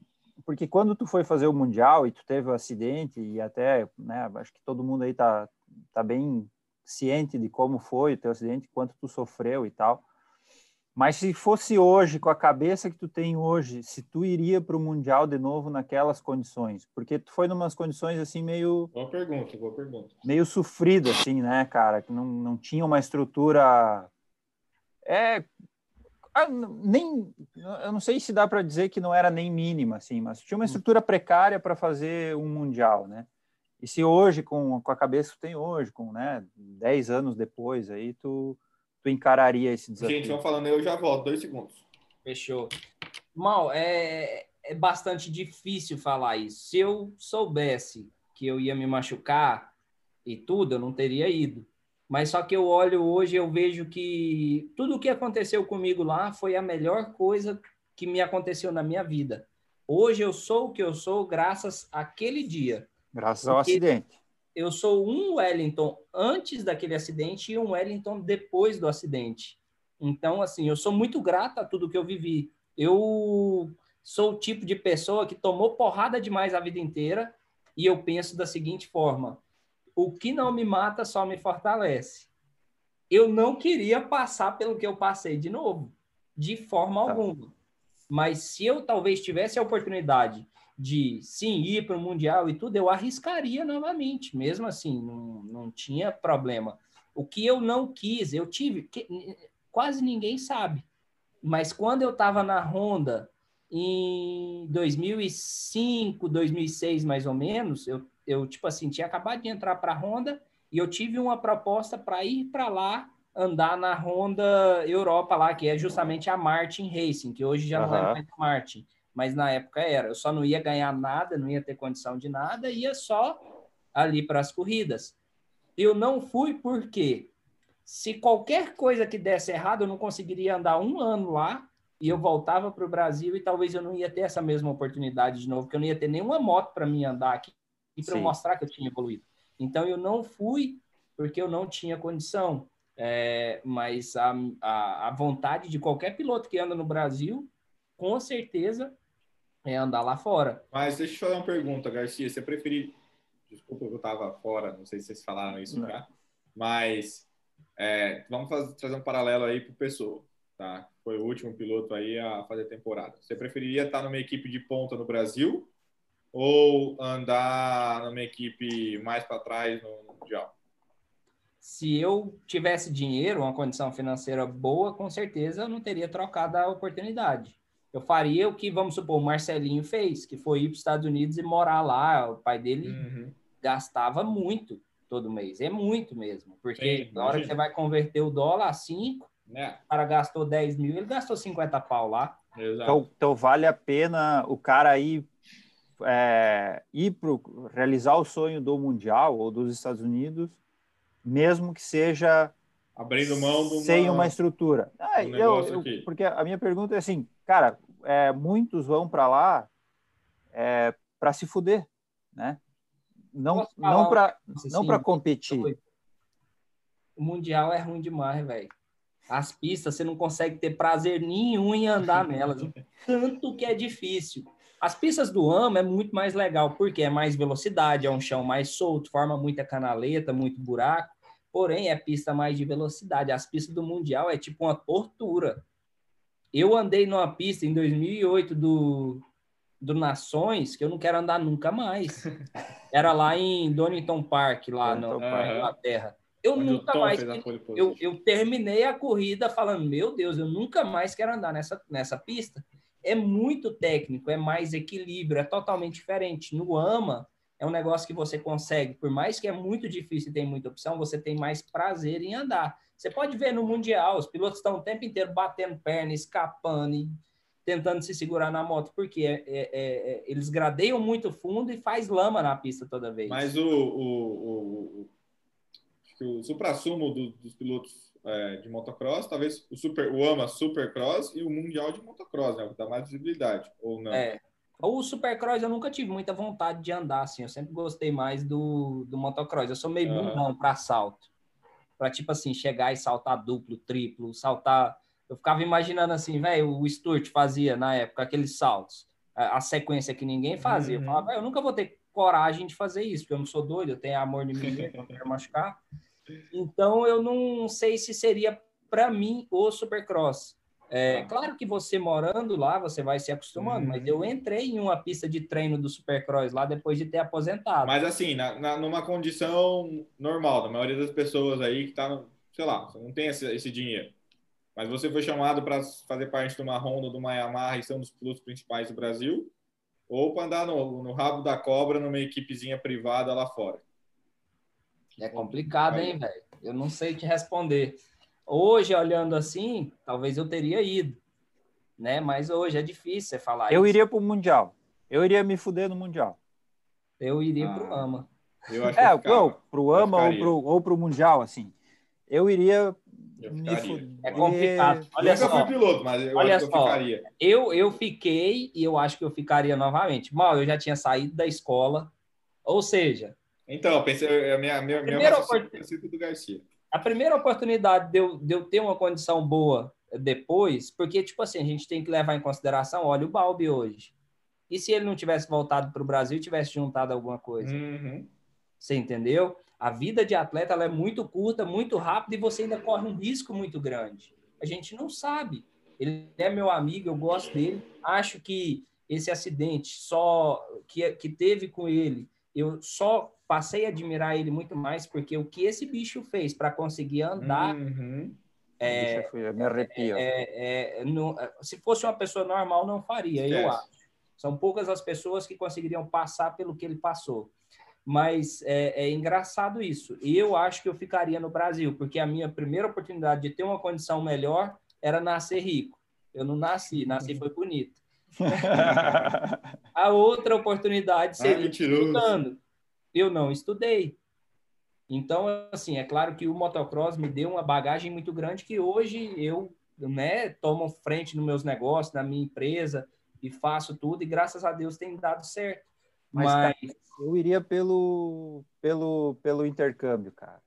Por aprender a aprender outro campeonato, aprender outra língua, aprender é, Mas aí você voltava para cá com o risco de estar desempregado, cara. E não Mas ter eu ia fazer outra coisa, velho. E acabar. Porque você não ia é chegar piloto, lá... Não tem outra opção. Não tem a condição de você chegar lá e você dar resultado no primeiro ano, mal. É igual o Marcelinho, ele tá, tava lá há cinco anos, quatro anos para conseguir ter o patrocínio dessa equipe da Suzuki. Se não fosse o pai dele bancando ele lá, uhum. ele teria ficado pelo caminho. Aí você vai lá, faz só um ano e volta, não mudou nada. Você fez não um ano que você ficou lá para trás. Quem que de uma equipe ok vai te contratar? Ninguém. Não, mas tu é, volta é, para a mesma condição que tu estava aqui. A não ser que você seja um cara, tipo, ah, excepcional, que vai chegar e mesmo com equipamento para trás, você vai andar muito não, bem. Mas Aí... ó, o cenário, a equipe ia te contratar, a Honda ou a Yamaha iam te contratar. Oh, vai viajar. Não, não, a, a Siri, acho que eu tava falando com ela aqui. Uh, a Honda ou a Yamaha iam te contratar, né? Aí iam te oferecer um salário e tal, e aí a Rabo da Cobra chegou e falou, pô, vem fazer o Mundial aqui com a gente aqui, não vai ganhar nada, mas vem aqui fazer o... Cara, eu chego na é eu chego na Honda e na Yamaha e falo, ó, tive uma oportunidade aqui de ir para o Mundial. Faço, faço de tudo para deixar a porta aberta e explico a minha, minha vontade de viver essa experiência. E ano que vem, pelo menos, vamos conversar de novo.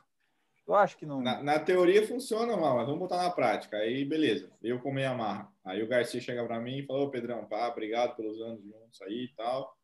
É, me chamaram para andar no rabo da cobra lá no Mundial e tô indo. Aí, primeiro que eu vou ficar meio puto que, tipo, todo aquele investimento que eu fiz nele foi pro água, ba água abaixo, porque ele vai andar de Kawasaki, vai andar de KTM, vai andar de Honda lá fora, eu não vou conseguir aproveitar uh, tudo isso que eu investi nele aqui. Mas beleza, pô, vamos pensar no esporte, pá, é legal, tem um brasileiro andando lá fora, pá, beleza, Garcia, vai lá, as portas estão abertas, o relacionamento continua, gostamos de você, você por você. Aí, não, não, não, continua, continua. Se o cara tiver uma, uma olhar pelo esporte, olhar pelo bem do geral da, da nação, beleza, vai lá, estamos torcendo por você, pá. É, só que aí eu vou ter que contratar outra pessoa para o lugar do Garcia. E não vou contratar. Ou vou contratar uma promessa que está vindo, ou vou contratar um cara para pegar de outra Bom. equipe, um cara já formado para continuar dando resultado que nem o Garcia estava dando. Quando o Garcia voltar e bater na minha porta, eu já vou ter com a vaga preenchida. Eu vou ter é. que, ou vou ter que pegar mais investimento para ter mais uma vaga na equipe, mais um negócio, ou vou ter que mandar alguém embora. Então, a, a, o normal seria eu não abrir a vaga para o Garcia. E mandar então, embora é mandar embora é difícil, né? Mandar embora, é assim, é infelizmente no Brasil, assim, a gente tem uma cultura de, de, de vitimismo. Ah, é real. A maioria dos pilotos que vão pedir patrocínio para a gente não chegam falando, ah, eu eu preciso de um patrocínio da Yamaha porque eu vou entregar isso aqui para a Yamaha. Os caras chegam assim, ah, eu preciso porque eu não tenho condições, ou porque eu quero, ou porque é meu sonho. E é meu sonho ser piloto. É, gente, meu sonho também. Eu queria estar numa fazenda agora, na rede, olhando meu gado passar, mas vamos ter, você tem que trabalhar para isso. É... Oh, sertão! E, e aí a gente tem essa cultura do, do vitimismo aqui. Então, às vezes você manda o cara embora porque ele não está dando resultado, e a galera, para as marcas, é uma decisão muito foda. Porque daí você tem que, pô, a, como é que o público vai reagir e tudo mais. Tal. Eu vejo lá fora tá mais maduro essa questão de, de trocar o piloto e tudo mais. Entendeu? Não sei se o Garcia tem essa visão também. Sei que já foi piloto. Ah, lá nos Estados Unidos é muito fácil a gente ver. Todo ano um piloto tá numa equipe nova, numa equipe diferente. Uhum. Eu mesmo, em 2012, 2013, aliás, para 2014, o Sandro me chamou para ir para Yamaha. Ele falou, Wellington, eu quero que você faça uma proposta para mim te trazer para o time. Eu não fiz uma proposta para ele, eu morria de medo dele ter raiva de mim. Sabe por que, que eu não fiz? Porque eu sei que aqui no Brasil é totalmente diferente. Eh, o pessoal não leva tanto assim para o lado profissional. Uhum.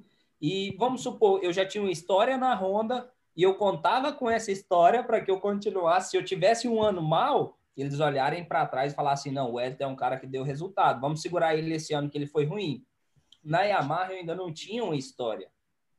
Então eu fiquei com medo de mandar uma proposta para ele e, e acabar indo para a Yamaha, não ter um resultado bom, aí no outro ano ele me dispensava e a Honda não me contratasse de volta, porque, porra, não, foi para a Yamaha, agora quer voltar para a gente. E, e, e, é aí, e aí tem uma outra questão também, porque a gente também, querendo ou não, a gente é, somos pessoas né, que, estamos, que estamos coordenando as equipes.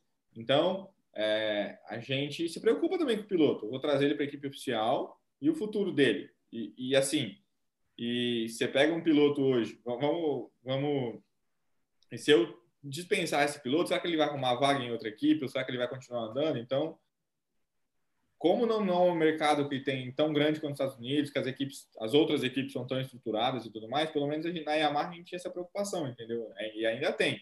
Alguns pilotos Sim. era para a gente ter mandado embora e não mandamos, alguns e esperamos alguns anos, uma, duas temporadas para ver se ia se recuperar ou não e tudo mais.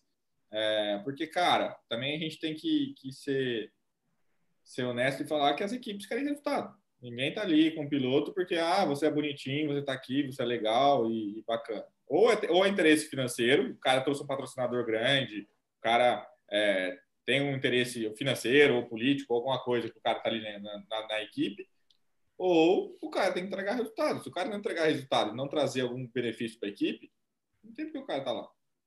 É só custo. É, é uma troca, né? É uma troca, mas é Alguma é difícil. Coisa... Assim. É difícil. O Jean foi assim, querendo ou não, o Jean foi um puta piloto, ele foi um dos únicos pilotos que teve o mesmo salário que o Campano, no ano que ele estava andando junto com o Campano, ele ganhava a mesma coisa que o Campano, tudo que o Campano tinha, o Jean tinha. Só que depois do acidente, aí a cabeça dele começou a, a não ir, e a gente manteve o Jean por mais um, dois anos na equipe, em respeito a tudo aquilo que o Jean estava fazendo. E apostando que ele ia se recuperar. Mas chegou um momento que ele não, não deu a volta, que a gente tem que virar a página continuamos dando um apoio de moto para o Jean na época, o Sandro, através da geração lá, deu um apoio até, foi um pedido nosso da Yamaha, em conjunto com o Sandro, falou, vamos continuar. Teve o Blue e tudo mais, o Jean não vai ficar desassistido. O Sandro, como, como concessionária, continuou apoiando ele. É, mas é uma, foi uma decisão difícil. A gente gostou ter tomado? Nem um pouco. Mas você tem que olhar no... ser frio nesse momento, né? E é, como gestor de equipe, é foda. É Meu pai, eu sei que não, não dá para se levar ao pé da letra, mas o lema da minha vida e o que mais me motivava a trazer resultados e a vencer era o seguinte, Wellington, você vale o resultado que você dá. Então, não adianta, ninguém vai chegar e vai dar algo para você. Ah, porque o Wellington é bonitinho. Se eu chegar e pedir pro, pro mal, mal, você me dá esse violão aí atrás da sua parede, você, uai, mas por quê? Você não vai nem saber. Eu não dou, mas eu, mas eu, mas eu mas faço uma promessa que se quando o canal chegar em 10 mil inscritos, eu toco um som. Eu toco ah, Bate Azul aqui, ó. Aí sim, eu joelho tomando isso. Jogou duro. Então, não tem como. A empresa ela precisa de resultado. Hoje eu tenho uma empresa e eu às vezes eu mando é, açaí aqui para algum influenciador, para alguém divulgar. Pô, eu olho o quê? Por mais que a pessoa às vezes é legal, eu olho primeiro se ela foi legal, se ela fez um negócio bacana para mim ou não, se ela vai me trazer o retorno, se, é, o que converteu em vendas aquele é, cupom de desconto. É claro que numa proporção muito melhor. E eu tenho o lado do piloto que eu vejo também, que às vezes o piloto fica nessa, pô, mas eu preciso, mas eu isso, mas eu aquilo. E igual hoje, eu tô na Yamaha como influenciador. E eu vejo que, tipo assim, beleza, bacana, sou, sou influenciador, sou embaixador, mas só que eu preciso trazer o resultado para a Yamaha. E hoje o resultado que eu trago é de que forma? Convertendo em vendas. E o piloto também tem que divulgar a marca convertendo em vendas, da mesma forma que eu. Então, não adianta eu só fazer um vídeo falando assim, pô, galera, a Yamaha aqui, ó, moto massa demais e tal, vai lá e compra eu tenho que fazer um trabalho, criar toda uma estrutura para que eu consiga mostrar para a pessoa que o produto é excelente. Exatamente. Entendeu? Então, assim, o piloto também tem que ter essa visão, porque basicamente é a mesma coisa. O piloto e o público, né? Então, aproveitando aí que Exatamente. tenho certeza aí que vai estar milhares de pessoas nos assistindo e ouvindo esse podcast. Cara, quando uma equipe manda alguém embora, não foi uma decisão é, é, infundada, e nem pensada. E foi difícil pro cara que tomou essa decisão, entendeu? E a galera às vezes mete pau, pô, a Honda fez não sei o quê, a Yamaha fez não sei o que lá, pô, a KTM não investe no esporte, pô, a Kawasaki fez tal coisa, emprestou moto pro rato, depois não emprestou. Ninguém sabe dos bastidores. Ninguém, vocês só acham que vocês sabem, mas vocês não fazem ideia do que se passa nos bastidores, entendeu? É, Até mesmo ah, quando porque... fecha uma equipe, né? Exato, fecha a equipe, ou ah, a Yamaha podia dar uma chance pro Rato, ou pro Dudu a Honda devia dar uma chance para não sei quem. Vai muito além disso. A galera não, tem ideia do, do que está passando, do que, do que a empresa está as pessoas estão na frente da, da equipe, estão lá brigando para ter mais dinheiro, para ter os, os, para conseguir manter a equipe competitiva, para manter e ir atrás de patrocinadores, é, para é... gerir os pilotos que já estão lá. E, e, tem um objetivo, né? Que é Exato. vender mais motos. E, e, e, o Garcia falou muito bem: se você não cumprir seu objetivo, em qualquer lugar do mundo, seja na sua empresa, no seu trabalho, é, você como piloto, você como influencer, e aí vai a dica para a galera que está ouvindo a gente, quer ser um piloto, quer começar, eu falo como a pessoa que teve ali atrás da, do balcão da, da Yamaha por seis anos. Se você não entregar o objetivo, esquece. E Primeiro objetivo... você entrega, depois vai colher. O objetivo não é ser só bom. Você tem que ser bom, você tem que vencer dentro, mas você também tem que trazer as outras coisas. Você tem que cuidar da sua imagem, você tem que ser uma boa pessoa, você tem que ser uma pessoa que, que, cara, é gente boa com todo mundo, que é agradável com seus fãs. Você tem que se entregar de verdade. E tomar, é só... e, e tomar cuidado com as pessoas que te cercam também. Né? Quantos Exato. pilotos a gente já não contratou porque o pai era chato, o pai era enrolado, o pai brigava com um monte de gente?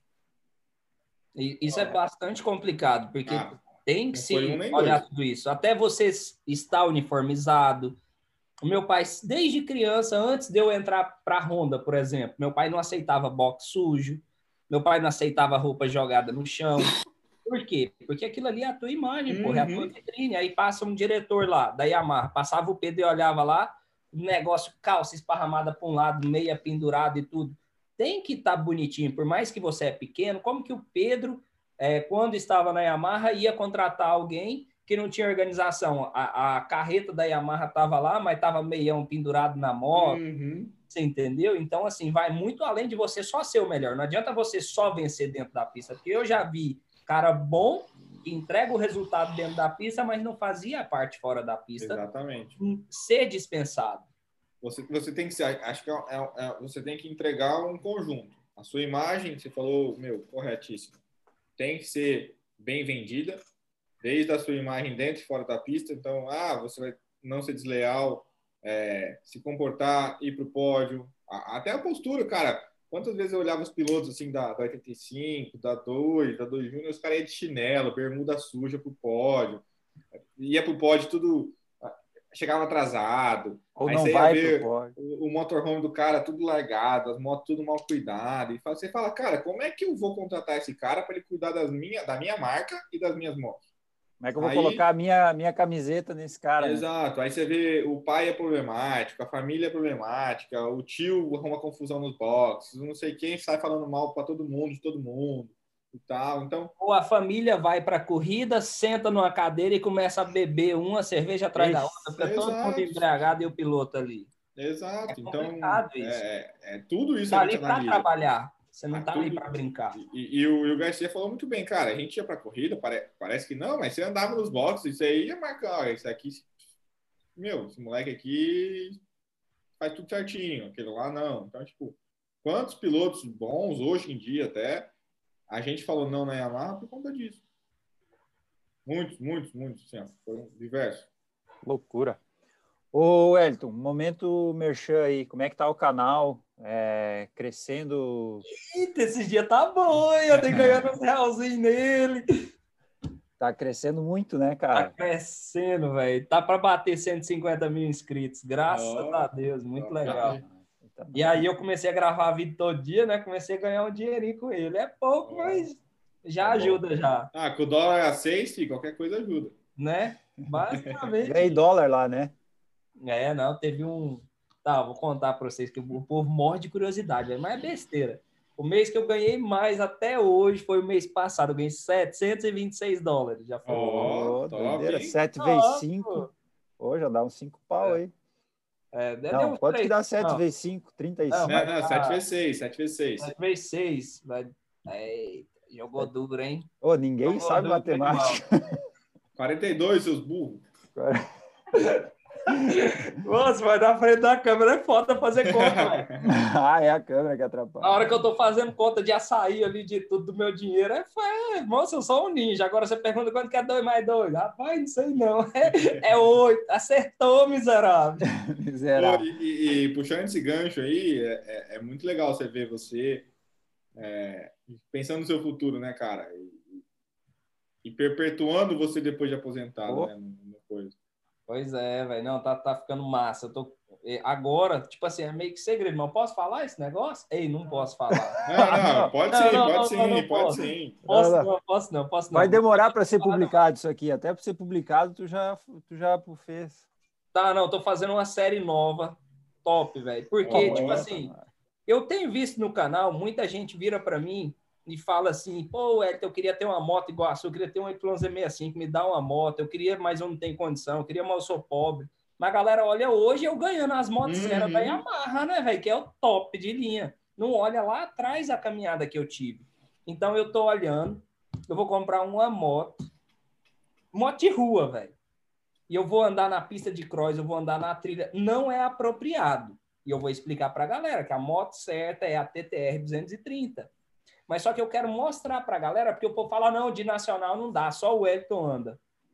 Então eu quero pegar uma moto nada a ver e eu vou mostrar para a galera que tudo na vida tem um começo. Se você tem um sonho, eu quero passar uma mensagem positiva. Eu não quero só, tipo, ah, ganhar inscrito. Eu faço o YouTube porque eu gosto.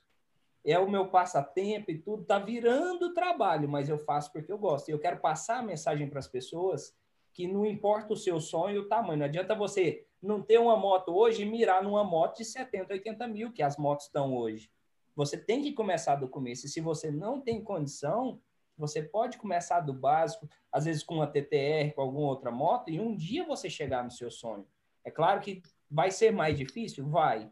Mas, para mim, parecia impossível. Para mim, eu sonhava em um dia falar assim: nossa, imagina só. Quando eu, eu lembro quando eu andava de 65, que era o Paulo Stedley, que andava na época, e ele tinha patrocínio, ganhava moto e tudo. Aí eu e meu pai olhava. Aí meu pai falava: Nossa, filho, imagina só se nós tivesse um patrocínio desse, ganhasse as motos. E na nossa cabeça, eu corria para ganhar a próxima corrida, ganhar um troféu, ganhar um título, mas não me imaginava no lugar daquelas pessoas.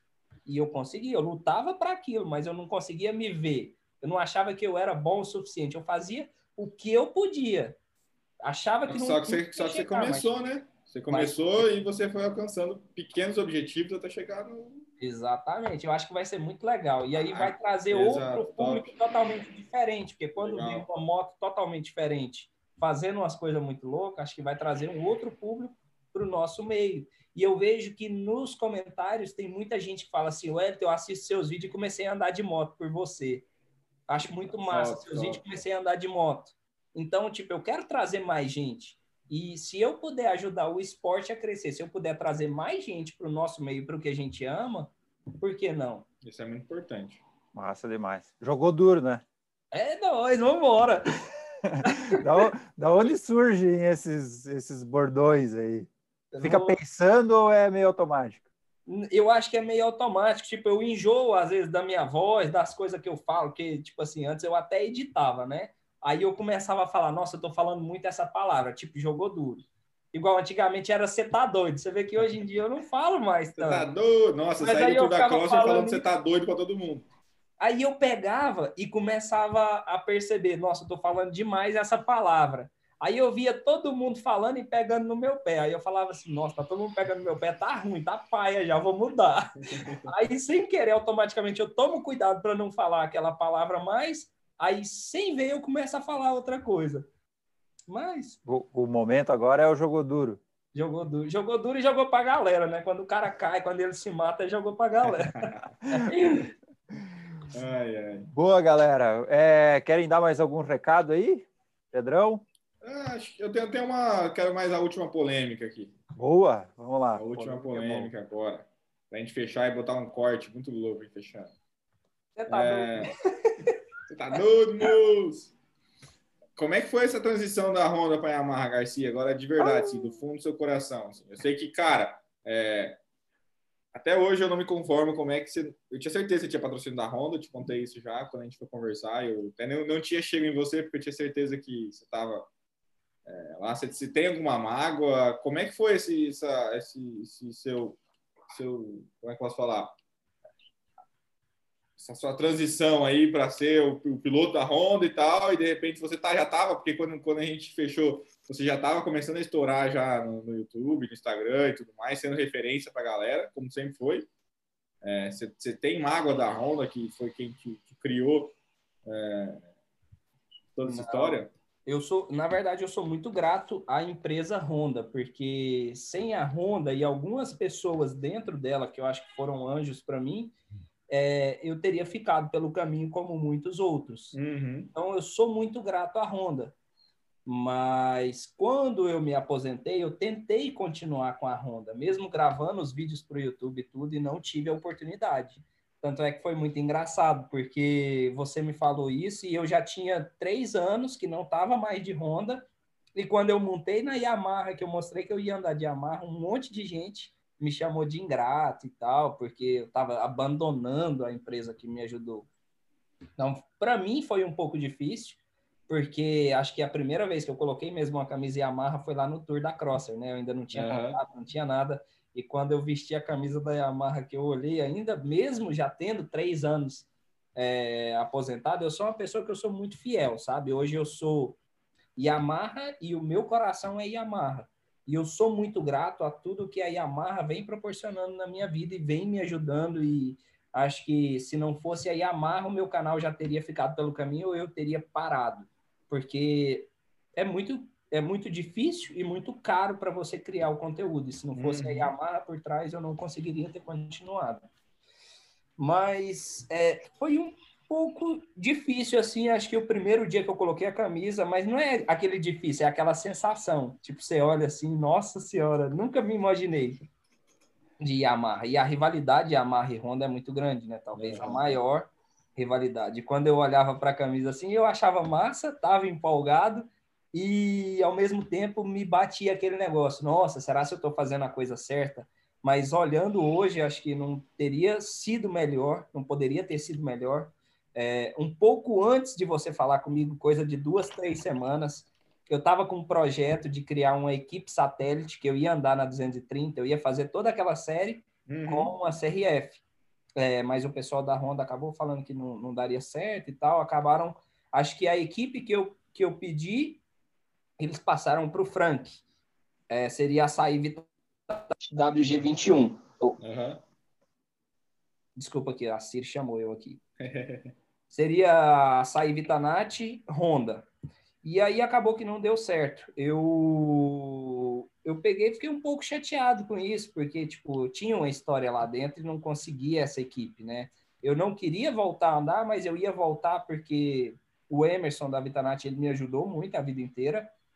E de certa forma, acho que seria muito bacana conseguir retribuir isso para ele montando uma equipe nossa, que eu ia andar um ano e depois não andaria novamente. Uhum mesmo sem querer. E, e, foi muito engraçado, porque eu tive o não, aí eu peguei e tentei comprar uma moto. Eu estava precisando de uma 450, a minha era 2015, a gente estava em 2019 já. É, eu estava tentando comprar uma moto e não consegui. É, não, não tive muita resposta, na verdade. E aí foi, passou uma semana, é, Deus pegou e mandou o Pedrão na minha vida, falando assim, ué, é, você não tem interesse em andar na, na Yamaha, não? E tal. Eu falei, rapaz, eu acho que eu tenho, né? Eu fiz aquela de difícil ainda, né? Mas, rapaz, acho que dá, hein? Aí, a hora que eu saí do, do hotel, ele estava em Goiânia. Fiquei muito feliz. Foi um dia que eu cheguei, fui para casa chorando, porque eu estava muito sentido por não estar conseguindo é, ter o, o reconhecimento que eu acho que eu merecia ter e ao mesmo tempo o Pedro veio e viu todo esse todo esse mérito que eu tinha e reconheceu isso e me deu uma oportunidade muito boa. Então, é, como eu fui fiel à Honda, hoje eu sou muito fiel à Yamaha e uma coisa que foi muito engraçada, porque e acontece todo dia, todo mundo vira para mim e fala: "Ué, qual que você prefere? Qual moto você prefere?" E tipo, eu não tenho a opção de falar que é Yamaha, velho. Porque se eu falo que é Yamaha, eu não respondo essa pergunta. Porque se eu falo que é Yamaha, os caras, é, mas Yamaha tá te pagando. E não é assim, cara, não é. Eu costumo falar que todas as motos, elas são muito boas. Hoje, o conjunto Yamaha, eu vejo que ele é melhor em algumas situações. Tanto é que quantos títulos a Yamaha não vem tendo no Brasil que as motos são mais originais do que lá fora. Lá fora não dá para tirar de base, porque todas as motos são protótipos. Mas é, quando eu montei na Yamaha, eu, eu andei, e a ciclística é diferente, né, no início. Eu demorei, tipo, umas duas horas para acostumar andando na moto, assim. Duas horas não, acho que uma horinha andando eu já tinha me acostumado. E aí eu comecei a perceber que eu tinha muito mais confiança e a Yamaha me trazia muito mais, mais estabilidade, porque eu não estava treinando, não estava dedicando. Você vai perdendo o ritmo, você vai perdendo tudo. E eu comecei a, a realmente me apaixonar pela moto. É uma moto que o conjunto Yamaha hoje é muito melhor, entrega mais e é uma moto que te dá mais segurança e mais estabilidade ao pilotar.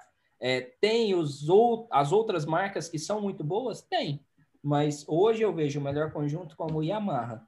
E isso é muito bacana, eu saber que é, eu estou dentro de uma empresa que entrega o melhor produto. Isso eu sou muito grato a isso e eu tento passar isso pelas pessoas de uma forma que é, as pessoas não vejam dessa forma que elas ficam julgando. Você não uhum. poder ter o direito de escolher algo. Eu tento fazer dessa forma para que as pessoas consigam realmente ver o que eu sinto. Que louco. Essa rivalidade é muito forte, né, cara? Eu já vi o Chad Reed falando é. disso, né? Que tipo, é ele foi Yamaha há muitos anos, aí ele foi para a Honda, Aí ele, ele fala assim, puta, eu tava lá no meio lá dos caras, vai olhando, puta, mas eu odiava esses caras aqui. Cara, eu, eu, eu, eu, eu, imagino que o Garcia passou, porque eu, eu não conseguiria trabalhar na Honda. Eu não conseguiria. Por que, Pedro? Cara, acho que por conta dessa rivalidade e por conta de perfil também. Acho que a, a Honda e a Yamaha, acho que ela tem se destacado no, no, é, nos últimos anos aí por ter um perfil um pouco mais provocativo, um pouco mais é, com mais liberdade, assim, sabe? É, eu acho que eu não seria feliz dentro da Honda. A Yamaha já era muito burocrática, já era muito algumas decisões devagar, sofria muito para fazer certas coisas. É, e a Honda, tipo, a gente compara com a Honda é o transatlântico, né, velho? Você parar, você fazer uma curva para o transatlântico demora muito mais tempo e é muito mais difícil. É, então eu, eu não teria perfil. E aí eu não consigo. Eu, eu, agora que você é amarra tal, às vezes eu caio imaginando. Cara, não, não dá. Eu seria, eu seria demitido lá muito rápido. Se ele imaginou isso, eu acho que ele teve proposta, né, mal? é, tive umas brincadeiras, umas insinuações, assim, que se eu, se eu quisesse eu tinha ido. Mas, cara, eu não seria. Eu acho que eu imagino que eu não seria feliz lá, não. Mas sim, é, de novo, é uma empresa que eu admiro muito e agradeço muito. Que se não fosse a Honda. É, ter investido tanto no esporte aqui no Brasil no passado e ter feito tantas coisas, é, é, é, a gente não estaria aqui falando disso hoje, né? Uma puxa a outra, né? Sim, Sim mas a Yamaha deu mancada no passado, sabe? A Yamaha, uhum. por diversas razões, assim, eu, eu olho para a década de 90 e pouco, ali, comecei nos anos 2000 da Yamaha, cara, dá vergonha.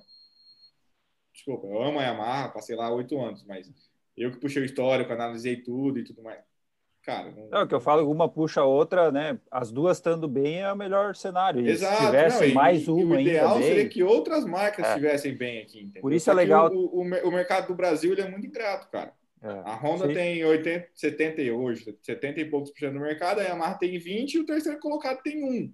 É. Então, tipo, é um mercado muito ingrato. Lá fora, não. Lá fora, todo mundo briga igual para igual, quase. Por aí mesmo. É muito engraçado isso. Eu já tive dos dois lados, né? Tanto Honda quanto Yamaha, nessa parte de burocracia aí, nessa parte de liberdade. E claro que na época eu era piloto, né? E hoje eu sou influenciador. Eu acho que talvez a responsabilidade minha hoje é muito maior do que na, é, na época pelo, pela questão de conteúdo e tudo que a gente entrega. A entrega uhum. é muito uhum. maior hoje do que aquela época. Mas, velho, eu amo a liberdade que eu tenho com a Yamaha eu amo, tipo assim, dá ideia na minha cabeça, e, e, minha cabeça eu tenho esse problema, que ela é uma fábrica de ideia. e se eu não fizer isso, amanhã já apareceu outra ideia. Uhum. E esse negócio de eu ter essa liberdade da, da, da empresa confiar em mim para criar o conteúdo que eu quero e não ter que, tipo, mandar um e-mail, alguma coisa. É, teve época para eu ir para uma corrida, é claro que, assim, é preservando a segurança e tudo e tal, porque a, a empresa investe muito alto mas tinha vezes de eu ter que mandar um e-mail para saber se eu podia ir em uma corrida que eu queria correr. Então, assim, é, é, é essa liberdade que eu tenho hoje, né, Amar, eu amo, porque, velho, me dá na cabeça que, não, eu vou fazer um negócio muito louco aqui. Eu não sei o que, que eu falei com o Pedro que eu ia fazer esse, esse tempo atrás, Aí era um negócio que eu tava com medo. Eu mandei pro Pedro, eu falei, isso daqui pode dar ruim. Aí eu falei, Pedrão, posso fazer isso? Aí ele pegou e demorou para me responder. Eu fui lá e apaguei as mensagens, tudo e meti o pau, postei o vídeo, depois eu vejo. Ainda bem que deu bom. mas, mas, mas, eu tomei uma bronquinha daquele vídeo seu lá, tomei uma bronquinha. Ei, Ave Maria. Então deu ruim, eu não sabia. Ó. Não, não, não. Deu só, só a falta de alinhamento. Mas deu, não deu bom. Nem o que, que é mais, ó. Mas então. Foi da arminha, da arminha. Ah, é. Ah, pronto, foi mesmo, do caçadores de. de tomei, tomei uns puxãozinhos de orelha, mas é, faz parte. Não, mas ficou bom, velho. Ficou, ficou legal, ficou bom. A galera gostou, ainda bem. O problema mesmo eu sinto que vai dar. Eu mas é, é, é, uma coisa que eu tinha muito lá. E acho que, que a gente tem que ter um pouco disso na vida também. É, às vezes é mais fácil tomar uma bronca do que ser, ser muito, muito caxias. Né? Então, é, acho que um pouquinho dessa liberdade que a, que a gente pregava na Yamaha, tanto com, com, com os pilotos, com, com, vocês influenciadores e tudo mais, era um pouco do que eu tinha lá dentro. Então, a partir do momento que você confia, você assina um contrato com a pessoa, que você confia nela e você está depositando ali a, a sua confiança né? mútua. Então, é esse alinhamento. Ó, não gostei que você fez isso, não gostei que você falou aquilo, não gostei que você fez aquela atitude, e aí vai, vai se acertando. Que você vai alinhando, né? tem que pedir bênção para tudo, tem que falar tudo, tem que fazer um monte de coisa e tal. E aí as coisas não vão, não vão ser divertidas, né? Tudo fica parado, meio parado, né? Não, não consegue dar. É, se torna chato, né, cara? Trabalhado, trabalhar amarrado, né? Uhum. É bem complicado. Galera, é, eu queria.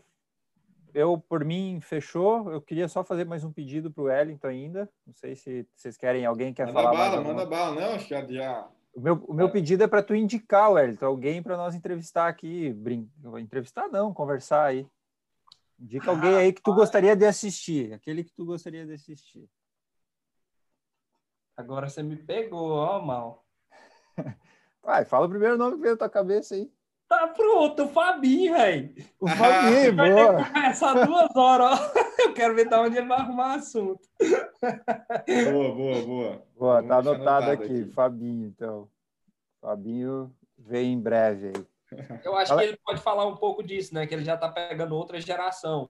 É, já, ele já não está se lascando tanto. Ele, ele, ele, o Gustavo Pessoa, está subindo agora para 450 e já na velocidade dos caras mais rápidos. Eita, quero ver ele falando do Gustavo Pessoa.